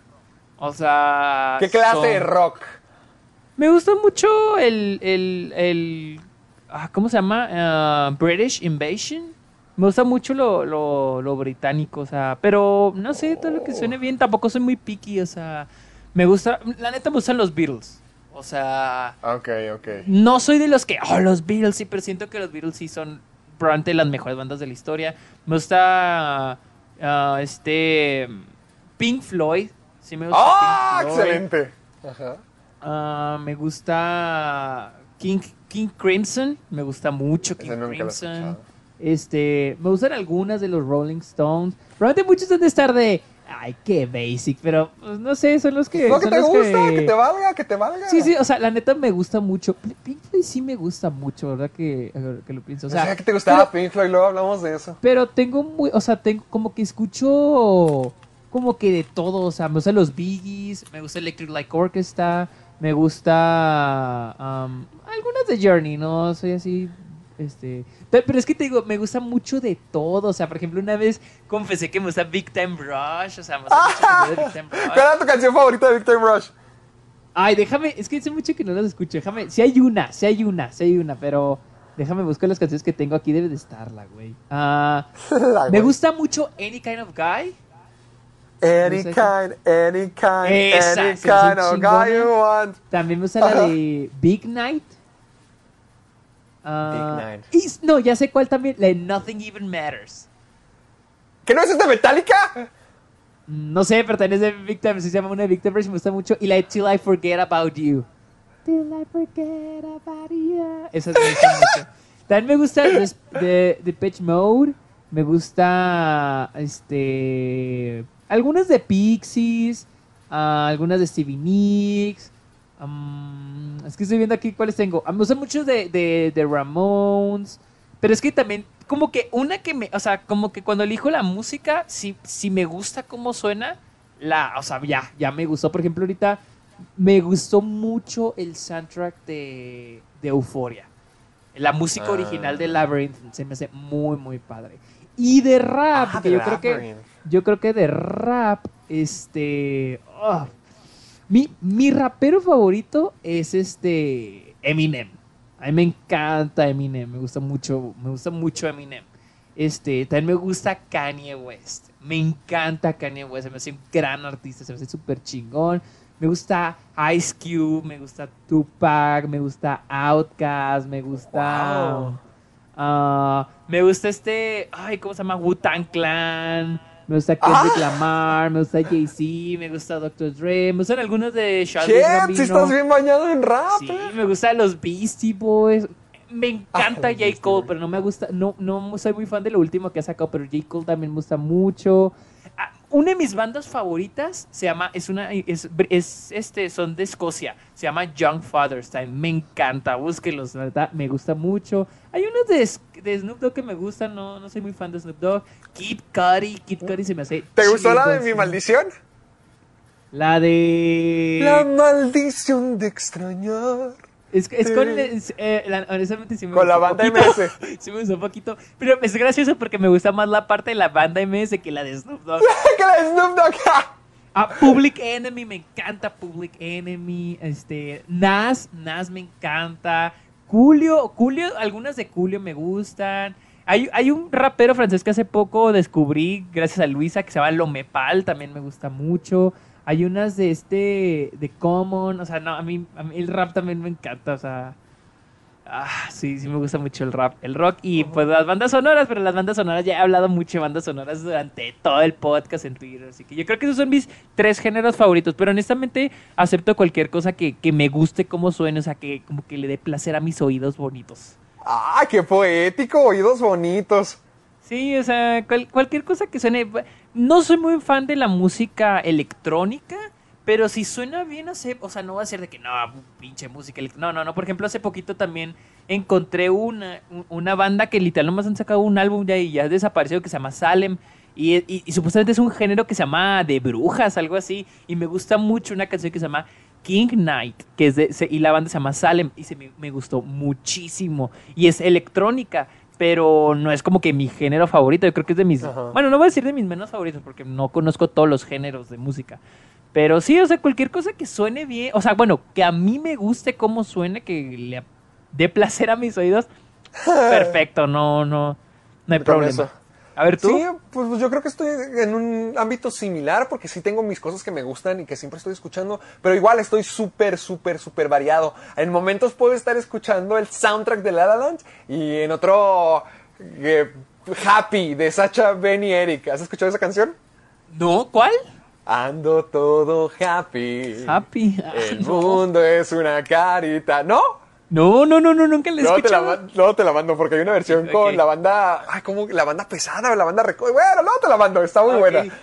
Eh, pero mira, yo soy muy variado, pero sé que lo que más escucho son musicales. Es que me gustan mucho porque me, me gusta la interpretación, o sea, me gusta mucho ir manejando y que me contagie el cantar porque al final de cuentas también es una actuación, o sea, es como si estuvieras viendo una película versión canción. Sí, claro. Y, y eso me gusta mucho, siempre estoy escuchando el musical de La Tinta de los Horrores, Coco, La La Land, Vaselina, todas las canciones de ABBA, me las he hecho, o sea, me gustan mucho los musicales porque no solamente saco las ventajas y la experiencia de una canción, sino que es también como si estuviera viviendo una película. Y me invita mucho, mucho a cantar, me imagino el número de lo que sale en pantalla en mi cabeza y, me, emociona bastante. Así que me gustan mucho los soundtracks de musicales, pero ya todo lo demás es muy, muy variado. Al menos estoy consciente que mi artista favorita de hoy en día es Mon Laferte. Me gusta mucho, mucho todo lo que hace con sobre todo con su disco volumen 1. Ahorita ya no me ha gustado tanto